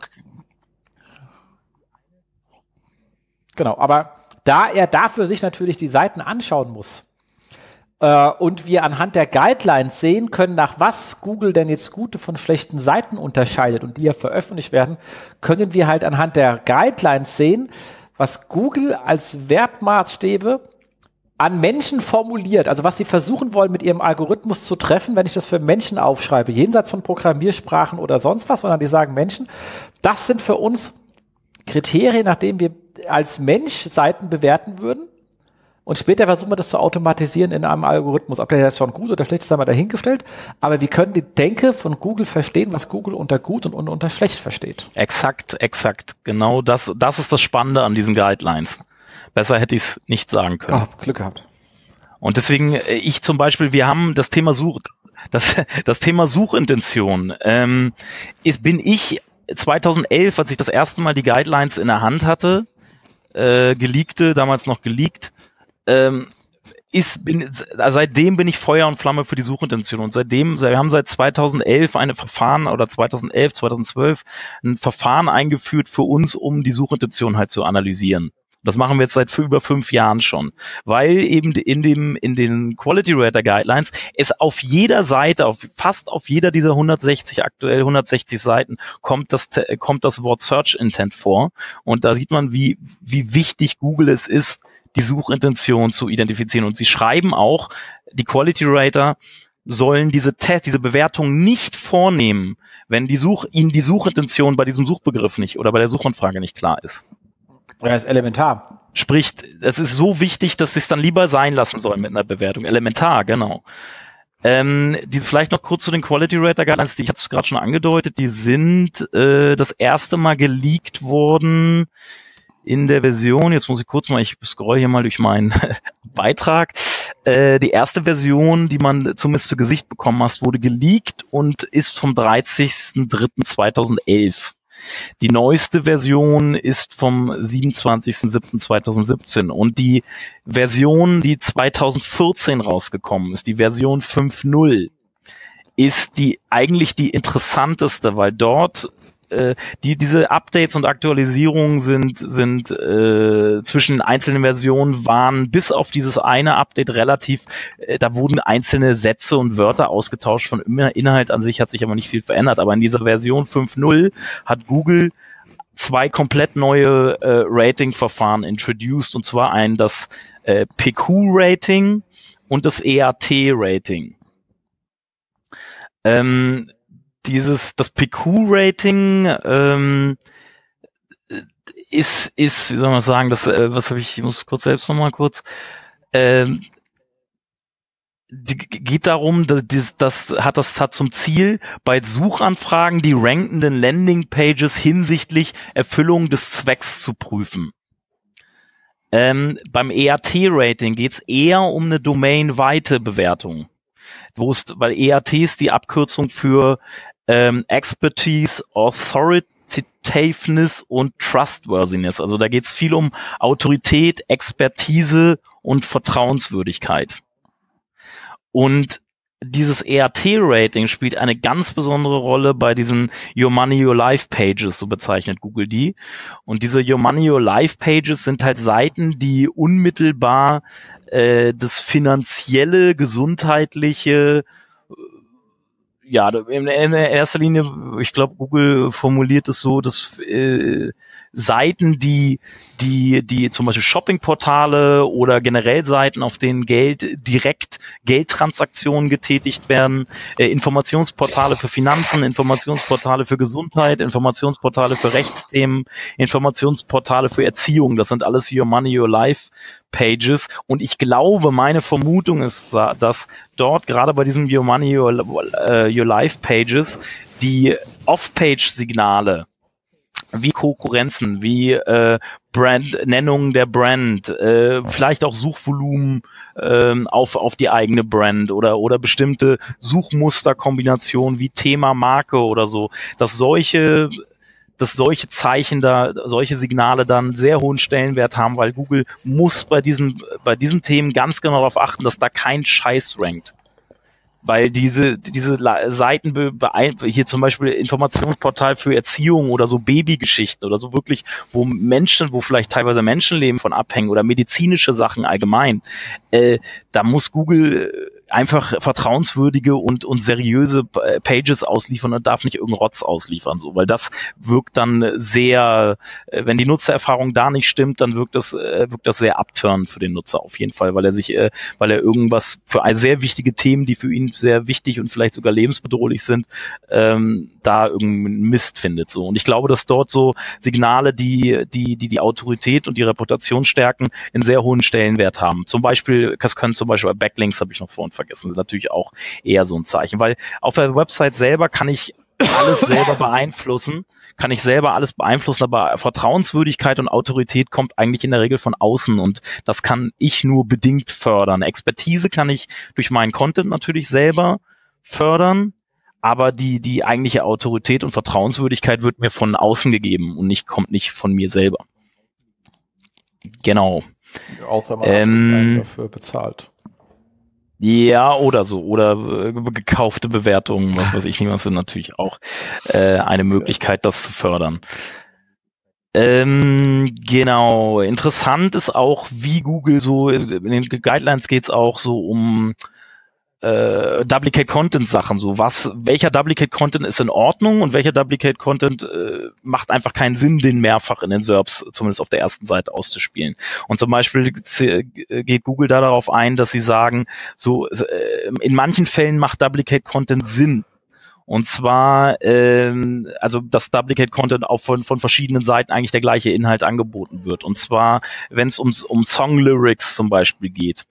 Äh, also, also ähm, ja, Lyrics halt von, von, von Liedern. Da, das sagen sie als Beispiel, da macht es auch Sinn, mehrere äh, Seiten auszuliefern, die ja, der, weil die Songlyrics von einem Song bleiben gleich so, aber es macht trotzdem Sinn, mehrere, mehr, mehrfach äh, also diesen Songlyrics von verschiedenen Seiten darzustellen, weil man eventuell über diese Seiten noch zu Informationen durch, wenn man sich durchklickt, zu Informationen kommt, die man auf der anderen Seite eventuell nicht bekommt.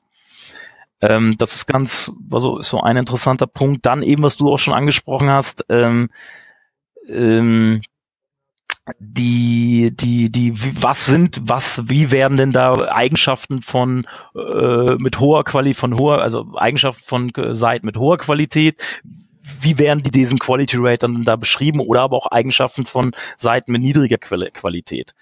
Ähm, interessant ist dann auch eine Formulierung da in den Quality Rater Guidelines. Ob eine Website mit hoch oder sehr hoch bewertet wird, hängt in erster Linie von der Qualität des MC, also des Main Contents statt.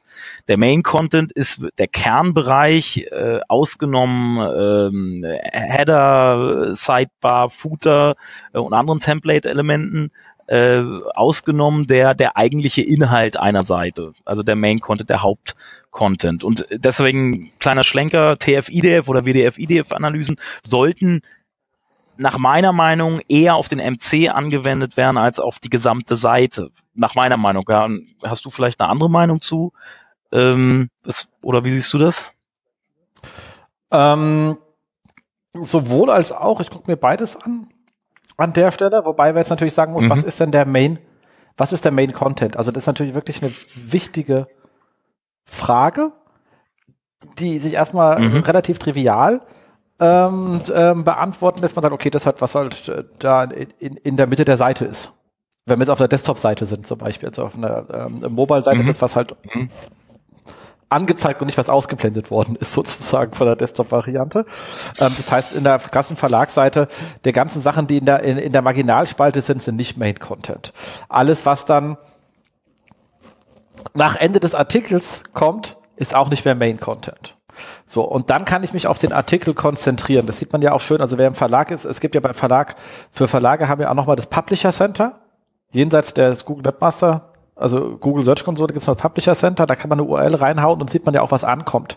Das ist mal ganz spannend, da kann man nicht wenigstens auch mal testen, kommt da mein Main-Content als Main-Content an oder verhaut Google die Main-Content-Erkennung, äh, dann kann ich auch in News nicht schwenken. Also das ist so eigentlich die wichtigste Funktion von diesem Publisher Center. Das ist ein bisschen schade, dass das für andere nicht verfügbar ist. Weil eigentlich ist das eine spannende Information, was hat, was erkennt Google als Main Content? Es kann ja sein, dass das mein Template nicht richtig passt. Also eigentlich ist es so. Und das ist der Main Content. Wenn ich jetzt allerdings ein, ein, ein E-Commercer bin, dann ist mein Main Content meine Produktliste ja. und nicht mein bekloppter SEO-Text, der da unten dran klickt, ja. weil der hat, den, den interessiert halt mal keine Sau.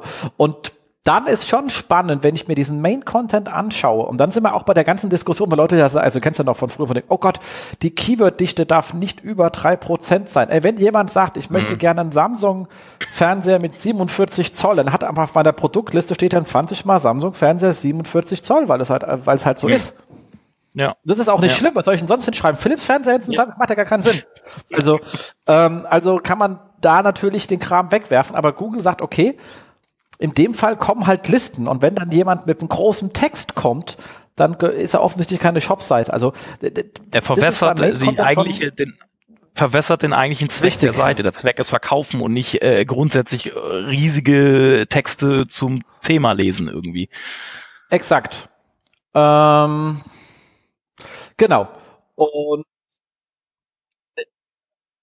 und da sogar, du kennst ja noch diese, aber du kennst ja noch diese Zeiten, wo Leute angefangen haben, den Text auch oben dran zu setzen und am besten mit so einem Scrollbalken, damit er halt nur so zwei Zeilen hat, weißt du? Und wir hatten das bei jemandem, wirklich beim Kunden, der es geschafft hat, da oben ganz große Texte.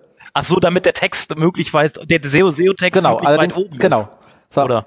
Der es geschafft hat, mit diesen Texten da oben, aus den, also der ist dann, der war ganz glücklich, dass er zu diesen generischen Suchanfragen, also eben na, äh, Fernseher, also es ging nicht um Fernseher, es ging um eine ganz andere Produktklasse. Ich möchte hier aber nicht, dass sich irgendeiner wiedererkennt. Sagen wir mal, zu Fernseher gut gefunden wird. So, jeder, Hm. der im E-Commerce ist, weiß, okay, viel, viel Volumen, keine Verkäufe. Hm. Oder äh, äh, sehr, sehr, sehr, sehr schlechte Conversion Rate, weil jemand, der Fernseher eingibt, weiß halt einfach noch gar nicht, was er will. Äh, oh, oh, vielleicht ist auch einer nur kaputt. Also äh, ich habe keine Ahnung, was der Mensch eigentlich von mir möchte. Ähm, dafür ist er zu all diesen Sachen, die mit Kaufen waren, komplett aus der SERP geflogen. Weil Google das Ding, ihre Inhalte, also das meine ich jetzt nicht nur Mhm. Fernseher, sondern auch in Kombination, dann, wenn du wenn Fernseher runtergehst auf Marken, Brand etc. pp., ähm, weil sie die halt auf so Wikipedia-artigen lexikalischen Bereich zugeordnet haben. Und dem Moment, wo nur noch Shops gerankt hatten, waren die weg. Das ist natürlich scheiße für einen Shop. Also die waren glücklich, weil die hatten, die hatten viel mehr Traffic und haben gesagt, wir haben jetzt viel mehr Traffic und jetzt braucht man Conversion-Optimierer, weil die Leute kaufen nicht mehr. So, der kann euch nicht helfen, weil ihr den falschen habt. Ihr habt den falschen Traffic, Kinders, Mhm. ihr Pappnasen. Da kann selbst André Morris nichts mehr machen. Das sind die falschen Leute, die ihr Ja. habt. Ja. Ist mir auch schon, also hatte ich, habe ich auch schon mal beobachtet. So, und das ist halt genau das Risiko, in das man dann äh, in, in, in, in das man dann fährt. Man da will halt nicht komplett raus. Also man kann betexten, also man sieht es ganz schön bei hier ähm, Real, äh, ehemals Hitmeister, die haben das teilweise mit sehr, sehr langen Texten, aber wirklich am Ende mit sehr lang, aber gut bebildert, mit Listen etc. pp. Aber die sind sehr verkaufsfördernd. Also die sagen dann, zum, also die beschreiben zum Beispiel auf der, ihrer Grillseite genau, welcher Grill für welchen Anwendungsszenario etc. pp. Also du bist, sie haben einfach so einen kompletten Grillratgeber auf ihre Kategorieseite geknallt unten hin. Ich finde ich finde die Lösung noch nicht ganz optimal, aber sie funktioniert gut, weil du bleibst in den Conversional-Themen drin, weil der Text wirklich verkaufsberatend ist und nicht lexikalisch. 1812 wurde der erste Grill gebaut. Genau. Und da, da, und da, und da, und da genau, das ist, das ist, das ist wichtig. Das ist wichtig zu verstehen. Sie- Zu verstehen, zu, zu begreifen, in welcher Customer Journey Phase befindet sich jemand, der das gerade eingibt. Wenn es ein Informational Thema ist, wird er eher, oder eine Informational Query ist, wird er eher in der oberen Phasen der Customer Journey sein. Er braucht, muss was ist Fragen beantwortet kriegen, definitorische Fragen. Wenn es um ein Kaufen-Thema gibt, äh, also eine transaktions- oder kommerziell orientiertes Keywords von der Suchintention, befindet sich in der Customer Journey Phase weiter unten und ich muss Fragen beantworten, die direkt mit dem Kauf zu tun haben. Genau. Und das ist halt das zu verstehen äh, und, und, und das auch abzugrenzen und zu den Kunden nutzerzentriert zu denken und zu, zu verstehen, in welcher Phase befindet sich jemand gerade in der Customer Journey und den entsprechenden Inhalt auszuliefern. Das ist halt, da, das ist halt elementar so. Ja. Definitiv. Äh, zu, kurz noch, wo- worauf ich nochmal äh, dieses, äh, bei, ich find's aber, weil, weil da, weil du den guten Thomas angesprochen hast, auch Supermann, Grüße an Thomas. Genau. mit nicht.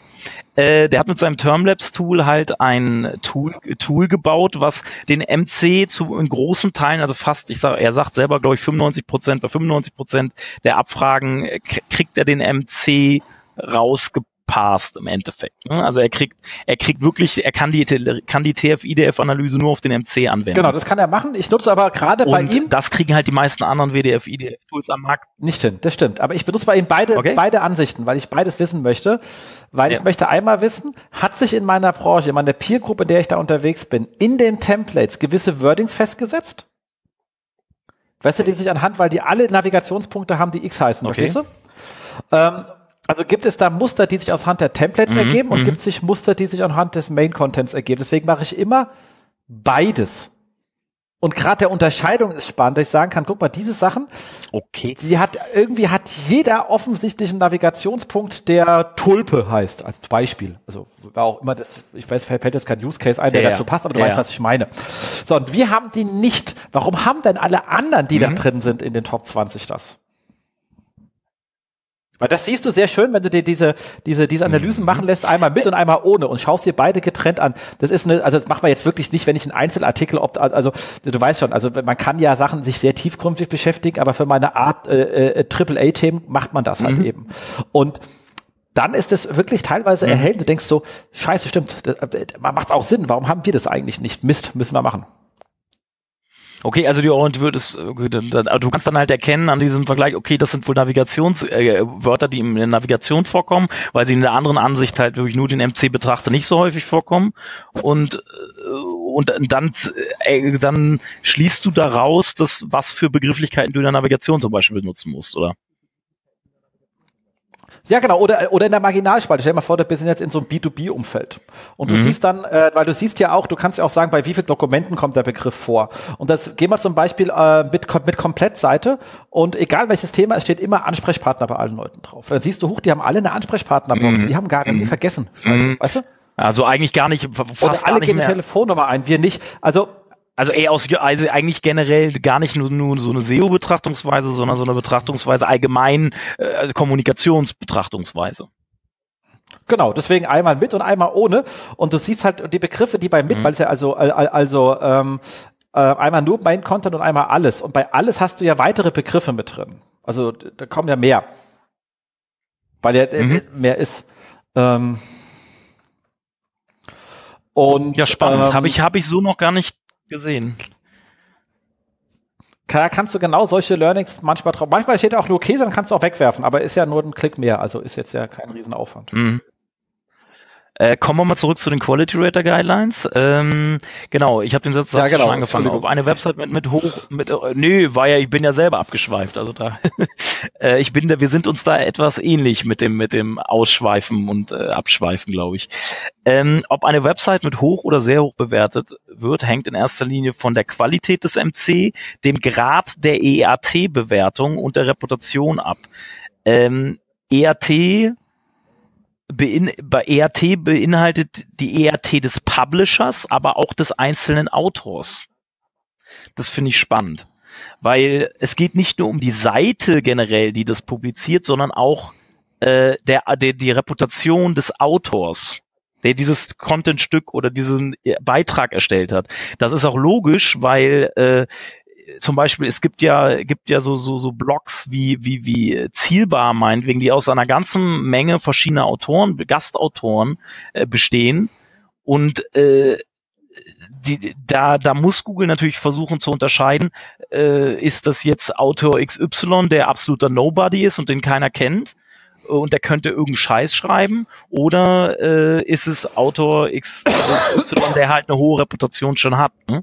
Also das, das versucht Google, zumindest sagt, sollen die Quality Writer darauf achten äh, und sich auch ein bisschen über die Seite hinaus mit der Reputation der Seite beschäftigen, sollen auch nach externen Signalen gucken. Wird, wer wird der Autor irgendwo positiv genannt? Äh, wie sieht's, werden die oft verlinkt, äh, die, die Seite generell? Äh, gibt es irgendwo positive Nennungen zu dieser Seite oder zu diesem Autor etc.? Also da geht es wirklich im, im Schwerpunkt äh, zur Reputationsbestimmung zum einen, was ob es außerhalb der Seite positive Signale gibt, die diese Seite vertrauenswürdig machen oder autoritär machen oder der Seite eine Ex Expertise geben, äh, als auch so ganz triviale Sachen wie äh, eine über über uns Seite oder ein Impressum ist klar, wer die Seite betreibt.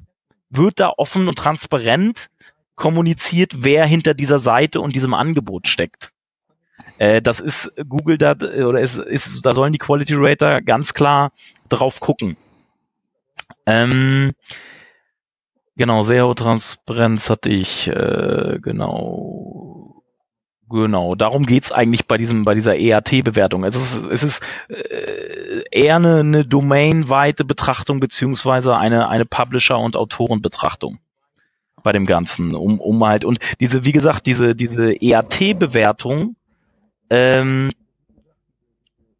ist eine Grundvoraussetzung oder eine ganz wichtige Voraussetzung, gerade bei diesen Your Money, Your Life Pages, dass diese Seite überhaupt ranken darf, weit vorne.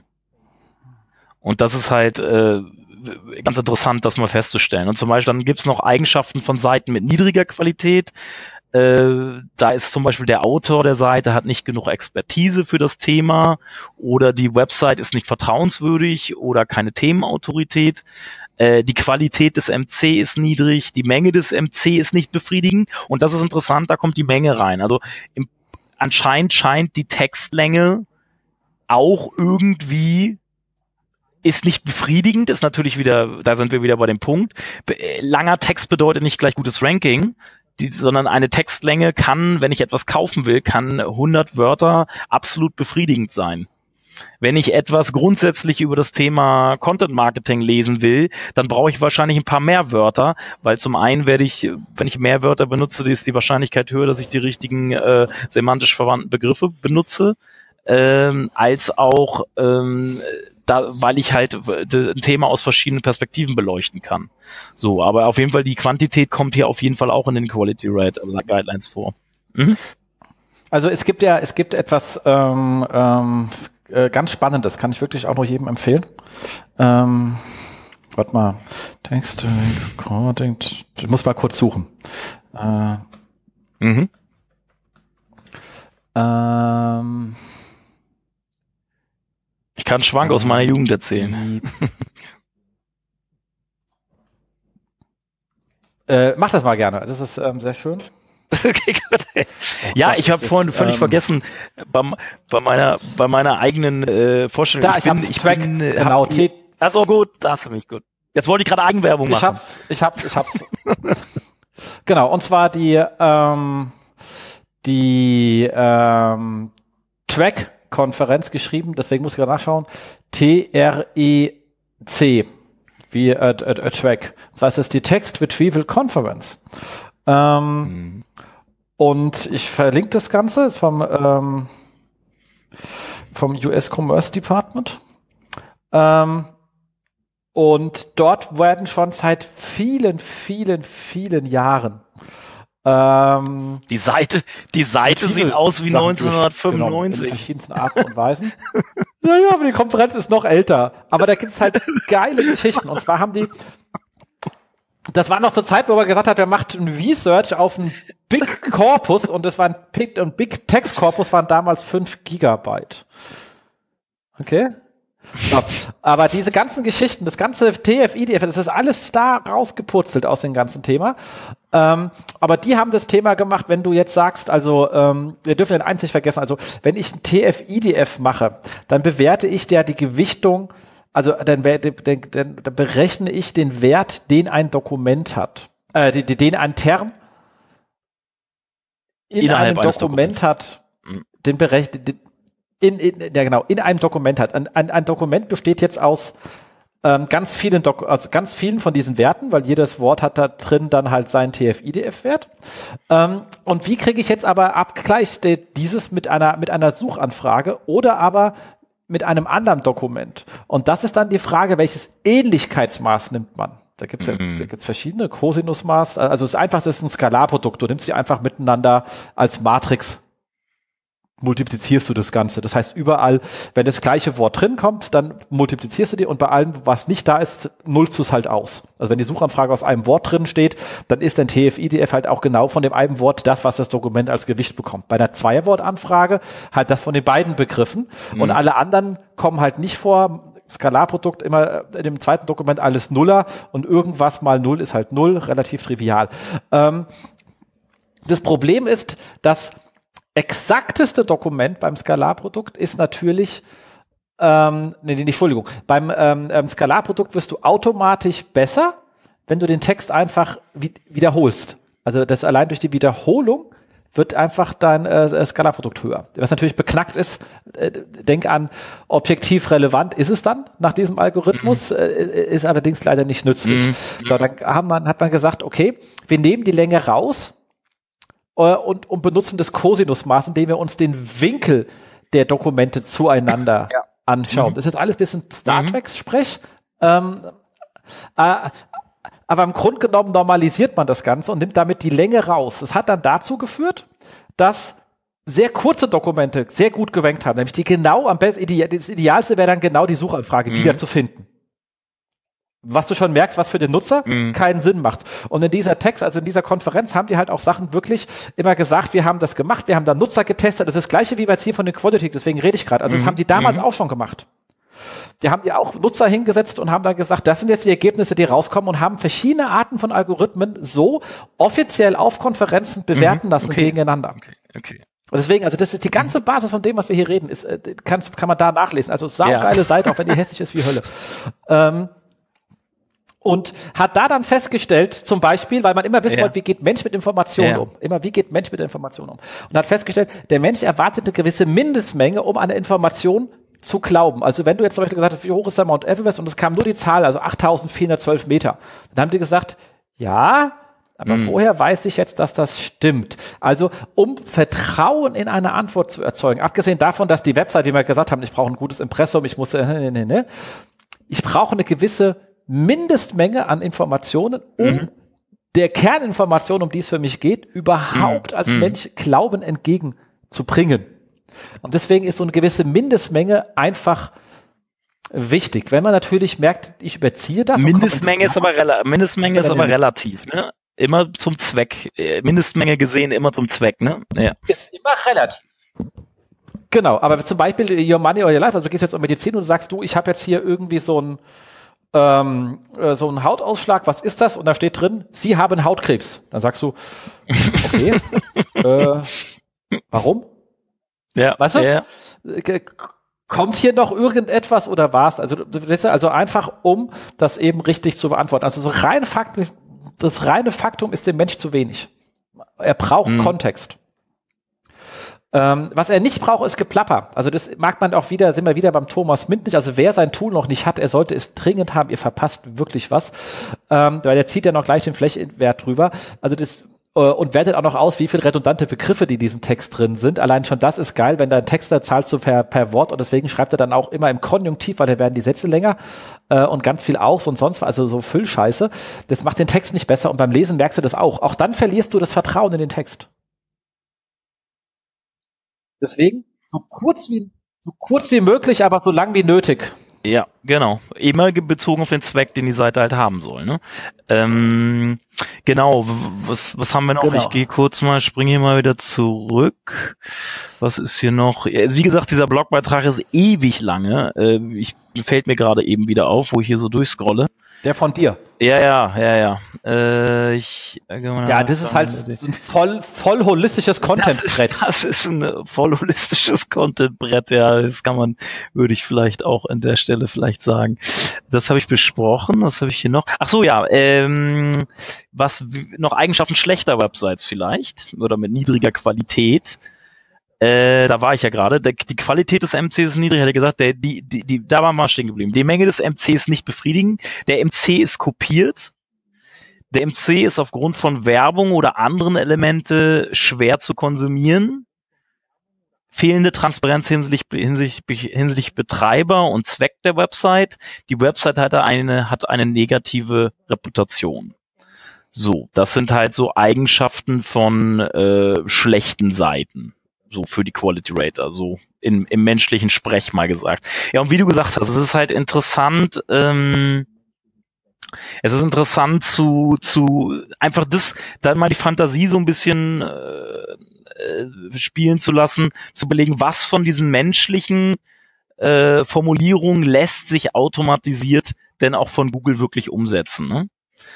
Ähm, ja, das ist, das, das ist, das ist mal, das sollte man noch dann eben weiterdenken, weil alles wird, so wie es da beschrieben wird, was diese Quality Rater beachten sollen, wird, glaube ich, schwierig, so in algorithmische Form zu pressen.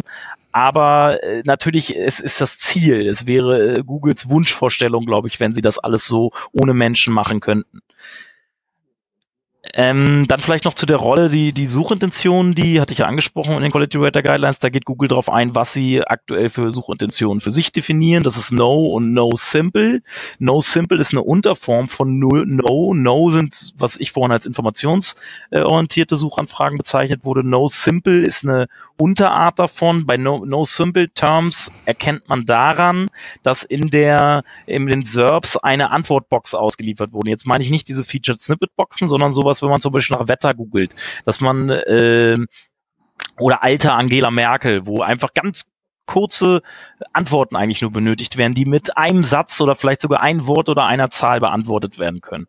Äh, das sind das passiert bei sogenannten No Simple Terms. Dann äh, gibt's äh, der Do, das sind äh, Do Terms, das sind halt äh, äh, Transactional Terms oder Commercial Terms. Jemand will etwas tun und machen, wenn er das äh, bei Google eingibt. Ähm, Genau, dann, das sind so eigentlich die drei. Und dann gibt's eben noch äh, Brand, Brand Terms. Genau.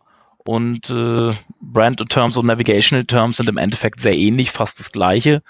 Ähm, ja, das sind so die, die Klassifizierungen, die Google auch in diesen, in diesen, äh, unter anderem auch in diesen Quality Rater Guidelines halt formuliert. Exakt.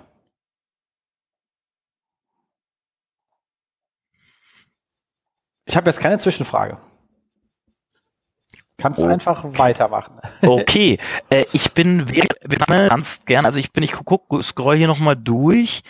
Äh, habe ich das alles Wichtige jetzt, was man damit irgendwie. Also sie sind halt wirklich spannend. Es ist ein, wie gesagt, ein 160 Seiten Dokument. Es ist gespickt mit Beispielen. Ähm, ist halt schon, muss man sich schon mal einen Abend, ein, zwei, drei Abende hinsetzen, um die, um das wirklich durchzuarbeiten. Man muss sich auch nicht alles durchlesen, man muss das auch, man sollte es eben überfliegen und immer an Punkten, die einem äh, sinnvoll erscheinen, halt halt stehen bleiben und sich das detaillierter angucken so. Aber es geht halt von Grund aus reicht es sich eine Version anzugucken und man muss nicht alle die ganzen verschiedenen Versionen sich angucken, weil wie gesagt bis auf die 2014er 5.0 Variante Version unterscheiden die sich eigentlich nicht groß voneinander. Ähm, genau. Jetzt gucke ich nochmal. Ich muss immer scrollen. Ist hier noch irgendwas, was wichtig wäre? Äh, vielleicht noch anzumerken, also äh, 2000 die Version, die im Mai rausgekommen ist, die hat noch ein paar Seiten mehr gehabt. Da ist dieses Thema Fake es war auffällig, dass das Thema Fake News und, und Fake-Meldungen äh, so einen besonderen Fokus bekommen hat. Ähm, sprich, Google ist es wichtig, äh, sie ist sich der Verantwortung bewusst, dass da eine Verantwortung zu übernehmen, dass solche Inhalte äh, rausgefiltert werden. Ja, muss einfach Breitbart äh, rauswerfen, dann hast du das ja. ja, äh, stelle ich mir unwahrscheinlich schwer vor. Ähm, genau. Ähm, ja, nee, äh, also ich meine, denk, was, ich denke, was man wirklich merken kann, ist äh, äh Nummer Nummer eins, die Trennung ist ganz, also A, Google unterscheidet, wie wichtig ist eine Thematik für Menschen, die suchen, also dann, und dann werden die Regeln härter. Das ist so Klammer eins. Also je unwichtiger ein Content, desto weniger hart sind die Regeln, die die Nutzer anzuwenden haben und nach oben hin nimmt es dann halt, also je wichtiger die Inhalte sind ähm, für die Menschen, die danach suchen, desto härter werden sozusagen auch die Regeln. Nummer zwei, es gibt Sachen, dass die sagen, es geht, es geht um die, man muss so einmal sagen, ist die, genügt denn die Domain den Regeln und genügt der Content den Regeln? Also beides muss, äh, bei beiden kann man versagen äh, und dann ist man raus aus der Nummer. Das heißt, dieser ganze Krack wie früher von wegen äh, verlink, also link doch dein Impressum mit, mit äh, No Follow an äh, oder so ähm, oder mach da ein Bild rein. Also alles, alles Käse. Ich meine, das ist eh alles äh, alter Scheiß, aber ähm, sollte man einfach nicht äh, tun. Ähm, also wenn, wenn, wenn ich schon nicht weiß, dass Leute wissen, wer die Seite macht, dann macht es wahrscheinlich auch keinen Sinn, dass sie irgendwie vertrauenserweckend ist. Ähm, die also das hängt durchaus zusammen, auch weil man letztens wieder in so einer Gruppe hat, wo einer sagt, ja, was ist denn so, ähm, soll man jetzt eigentlich sein Impressum auf No-Index stellen? Ich so, ey komm, es ist eine fucking Seite. Warum? Was glaubst du, was dafür besser wird? Also äh, lasse doch einfach drin und wahrscheinlich ist es sogar besser, dass sie drin ist. Diese taktische Denke, äh, diese kleinteilige, äh, sehr detailverliebte Einzeldenke, so die, die funktioniert halt heutzutage nicht. Man, müssen das, man muss den ganzheitlichen Blick darauf haben, nicht ohne Grund. Äh, die, Kom der, die Komplexität äh, des Algos und des Rankings ist heute nicht mehr eindimensional, sondern zehndimensional, zwanzigdimensional und so muss ich auch die Optimierung meiner Seite betreiben. Genau. Ähm, das, das nächste Thema ist Unterscheidung Main Content und Supplemental Content und Ads. Also das sind die drei Bereiche, die Google grundsätzlich mhm. unterscheiden möchte. Und das mhm. heißt für mich Nummer eins, ähm, wenn Menschen das hinkriegen, ist es eine Sache, der Bot muss es auch hinbekommen. Das heißt, ich muss in der Lage, ich, ich muss mein Main, ich, ich sollte meine Template so machen, dass ich mir halbwegs sicher bin, dass Google meinen Main Content auch sauber erkennt und nicht den Main-Content mit ganz, mit bekloppt vielen Störern unterbrechen. Also wie gesagt, aus dem Verlagsbereich kennt man das. Da gibt's dann so Sachen wie ja, Artikel ist fragmentiert. Das ist immer dann, wenn einfach irgendwelche Störer, irgendwelche Elemente, Textumfließereien und zu komplexe Templates verwendet werden. Und dann kommt Google durcheinander. Also dann habe ich es vielleicht vor, für den Menschen richtig hinbekommen, aber hier, hier in dem Fall den Bot einfach in den Fuß geschossen. Da ein bisschen aufpassen beim Design, dass man es optisch als auch im Quellcode sauber voneinander trennt. Dann kann der Supplemental mhm. Content positiv sein. Das sagen die ganz ehrlich, unterstützt, steht da drin, unterstützt der Supplemental Content den mhm. Hauptcontent oder nicht. Da sind wir wieder bei den Shop-Seiten. Wenn da Texte drauf sind, die dem Nutzer helfen, indem man zum Beispiel sagt, guck mal, du kannst hier Kameras auch nach Pixelgrößen, also nach der Bilder oder sowas auswählen und nach ähm, ähm, ähm, Eingaben von what auch ever. Und zwar, wenn du Anfänger bist, achte auf dieses und jenes und wenn du Profi bist, brauchst du das und das. Also einfach hilft. Dann wird der als unterstützend wahrgenommen und das versucht, das fragt Google Menschen ab. Also eben die Quality Rater und dann heißt, die wollen es auch algorithmisch erkennen. Ist Supplemental Content geplapper oder hilft er? Wenn er hilft, dann wird er auch beim Ranking helfen. Und wenn Google im Moment die Texte noch nicht unterscheiden könnte, ist es ihr Ziel, das irgendwann Geplappertexte zu unterscheiden von. Also das ist immer bei den Quality Rater Guidelines. Wir können doch nicht sagen, ob Google heute technisch in der Lage ist, die Sachen so zu machen, wie sie es gerne von den Menschen erwarten, aber sie wollen dahin. Mhm, genau. Also stelle ich mich heute auch, also ich stelle mich lieber in, in ihr Fadenkreuz rein, als versuche nicht davon wegzurennen. Also ich stelle mich dahin, wo sie hin wollen, weil dann äh, äh weiß ich, dass jedes Update auf meine Ziele einzahlt. Das ist immer ganz schön. Also ich habe auch keine Angst vor Updates, ist, weil ich freue mich jedes Mal, wenn ein neues kommt. Ähm, so, und das, äh, und Ads, wie gesagt, nochmal als, als Sonderposten. Äh, eine Sache noch, ähm, und zwar, ist, ist, ist mir beim Scrollen hier, Content Freshness. Pauschal zu sagen, wir brauchen, der Content muss immer frisch sein oder aktuell sein. Pauschale Aussagen sind eh zu 95 Prozent falsch. Äh, in diesem Fall auch. Äh, Google selber sagt, some queries demand very recent or fresh information.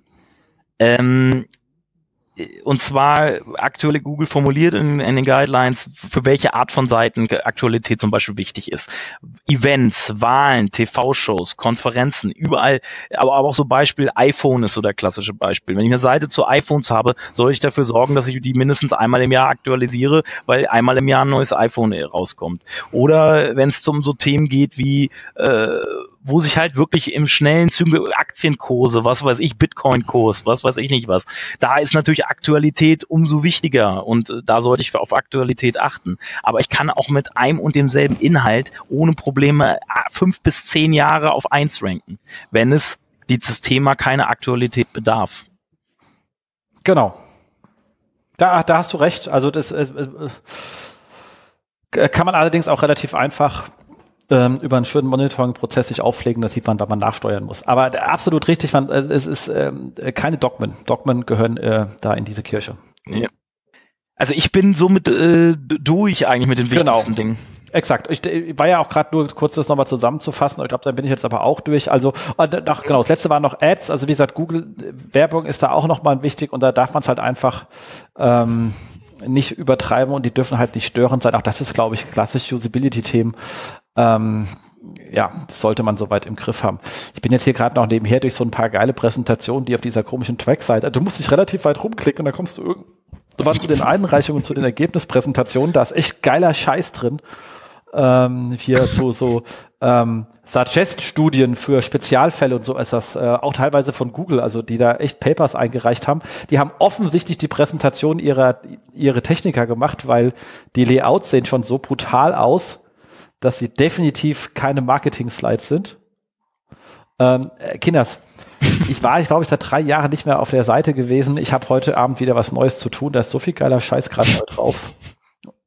Ich leg den Link rein, auch wenn die Seite hässlich ist, aber sie macht echt Spaß. Genau. Damit sind wir fertig. Ähm, Konferenzen Jobs, Jobs. kommen dieses Jahr keine mehr, weil wir sind ja schon im Dezember. Das, aber Jobs kommen noch, ja genau. Und zwar Jobs kommen noch und da haben wir einiges. Und zwar ähm, habe ich hier ähm, ein, ein On-Page SEO Quality Assurance Manager, klingt irgendwie sehr lustig, äh, in, in, in Berlin ähm, hänge ich euch rein. Die Kollegen, und das sind sehr, sehr nette Kollegen, die kann ich das auch in Berlin, kann ich äh, sehr empfehlen, weil es echt nette Kollegen sind, sind auch nicht arg so weit weg von uns. Das sind die Kollegen von äh, Digitalagent, äh, äh, Digitalagenten. An der Stelle äh, seid ihr alle mal gegrüßt und geknuddelt. Die suchen auch einen ähm, SEO-Manager. Dann in Düsseldorf suchen die Kollegen von Douglas einen SEO-Manager. Also für jeden, der äh, gut im, äh, äh, in, in, in der Welt der Düfte äh, sich äh, aufgehoben fühlt, ist dort ähm, gerne gesehen. Ähm, die Kollegen von ähm, One Advertising in München suchen einen SEO, einen Senior SEO Consultant und zwar für äh, die Zusammenarbeit mit äh, Stefan den Walcher, also auch ein saugeiler Kollege. An der Stelle auch ganz dringend anraten, macht Sinn.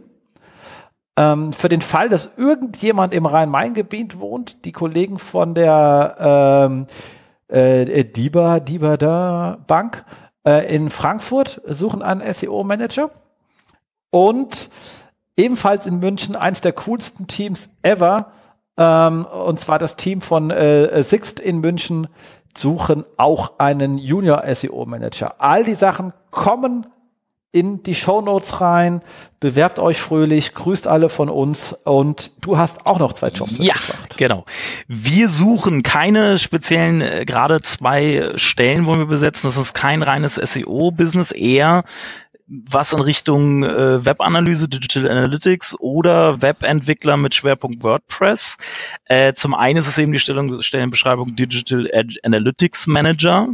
Bei uns bei Aufgesang muss ich vielleicht noch dazu sagen, das habe ich völlig gar nicht erwähnt. Ich habe überhaupt keine Werbung für unsere Agentur gemacht, selbst von meiner Vorstellung nicht. Äh, aber wie gesagt, wir suchen da wirklich gute, gute, engagierte Leute. Links ja, kommen in die Show Notes rein. Ähm, und äh, wie gesagt, ein Digital Analytics, Analytics Manager äh, und ein Webentwickler mit Schwerpunkt WordPress, der gerne auch technisches SEO beherrschen könnte. Es wäre wünschenswert, sonst bringen wir es ihm bei. Aber wäre schön, je, je weniger wir, wir in, in, in dann da noch reinstecken müssen. Aber wenn er, wenn er alles andere gut kann, dann, dann nehmen wir ihn auch gerne. Also alles andere auf Programmierseite, was WordPress angeht. Ja, genau, kommen auch in die Shownotes. Ähm, genau, das waren so meine, meine Stellenausschreibungen. Cool. Dann sind wir durch. Wir haben es geschafft. Äh, eine Stunde 53 finde ich ähm, gut in der Zeit. Da haben wir das letzte Mal, glaube ich, noch in der Vorstellung gehangen. Yeah. ähm, wir freuen uns auf eure Kommentare. Bitte sagt euch, was uns, was euch gefallen hat, was euch nicht gefallen hat. Äh, bewertet uns bitte auf iTunes, das ist ganz wichtig. Und zwar sowohl Termfrequenz als Haupt als auch äh, die SEO-Haus-Show. Bei beidem kann es gebrauchen. Ähm, wer Gäste und Themenvorschläge hat, bitte in die Kommentare. Wenn ihr keinen Bock habt auf die, ähm, ich weiß, es ist immer so blöd, man hört es ja auf seinem Handy, muss danach auf die Webseite gehen. Uns gibt's auch auf Facebook, auch dort könnt ihr kommentieren, auch da können wir antworten und diskutieren. Dafür ist dieser Scheiß ja da, äh, dieses äh, äh, antisoziale Medien, die da äh, äh, sind, weil ich glaube ja, dass das für den sozialen Zusammenhalt gar nicht so gut ist, dieses komische Bubble-Bilderei. Ähm, aber nichtsdestotrotz für euch bilden wir gerne Bubbeln, also kommentiert da gerne und wir freuen uns darauf wirklich ähm, dringend. Wir hoffen, dass wir nächstes Jahr dann wieder mal eine Show mehr schaffen als dieses Jahr. Ich glaube, dieses Jahr haben wir gerade mal acht geschafft anstatt zwölf. Ähm, verspreche aber nicht so viel, weil wie gesagt, neue Firma seit acht Monaten da. Das zweite Jahr ist meistens härter, ab dem dritten Jahr ruckelt sich erst ein. Aber wir geben unser Bestes hier Äh, an der Stelle auch ein Riesendank an Marvin, äh, unser ähm, Werkstudent. Wer Lust hat, kann auf der Webseite nachschauen. Also einfach mal ihn auch connecten, der sich hier sehr um die Webseite kümmert und auch einiges aufgeräumt hat auf unserem YouTube-Kanal, der ein bisschen durcheinander geschnottelt war, der jetzt auch wieder ordentlich ist. Ähm, vielen Dank an die ganzen ähm, Kollegen, die hier auf Termfrequenz mit podcasten und auch hier brav gepodcastet haben, wo ich jetzt ein bisschen ausgefallen bin, aber hier wacker die Fahne von Termfrequenz hochgehalten haben. Jeder, der Bock hat, eine eigene Show zu machen, auch mal melden. Wie gesagt, wir wollen jeden Audio-Content haben, den es hier gibt. Wichtig, wichtig, wichtig. Jens, Jens, Jens, Jens. Danke, der Olaf, Jens. dass du da warst, natürlich. Dass ich, ja, ja, nein, das wollte ich nicht damit sagen. Ich wollte auf unseren Podcast hinweisen, den ich mit dem Guido und Wagner zusammen bei dir machen will. Genau, das wird cool. Doch, das wird cool. Und das wird, äh, das wird wahrscheinlich im Januar wird es die erste Sendung geben. Es wird ein Content Marketing Podcast, eine Content, Content Marketing Podcast Reihe werden mit dem Titel Content Kompass. Das mache ich mit dem äh, guten Gidon Wagner von Wortliga zusammen und ich, ich glaube auch, das wird geil. Das wollte ich natürlich nochmal anteasern. Das wird cool. Cool. Also wir werden hier einfach, wir wollen einfach der Audio-Hub in Deutschland werden für alles, was es da gibt. Korrekt. Und da ist cool, dass ihr einfach jetzt mit dabei seid, weil das Thema ist natürlich auch ex extrem wichtig in der ganzen Online-Marketing. Geht ohne Content-Marketing nicht. Okay, Jens, danke, kann ich nur sagen. Erstmal für den Podcast und dass du uns auch in ein Zuhause bietest. Cool. Dann sind wir raus. Wir danken euch fürs Zuhören. Und wir sind alle raus, oder? Dann grüßen wir euch alle. Tschüss. Ja, tschüss. Das SEO-Haus. Mit Jens Faudrat und Markus Walter. Das SEO-Haus.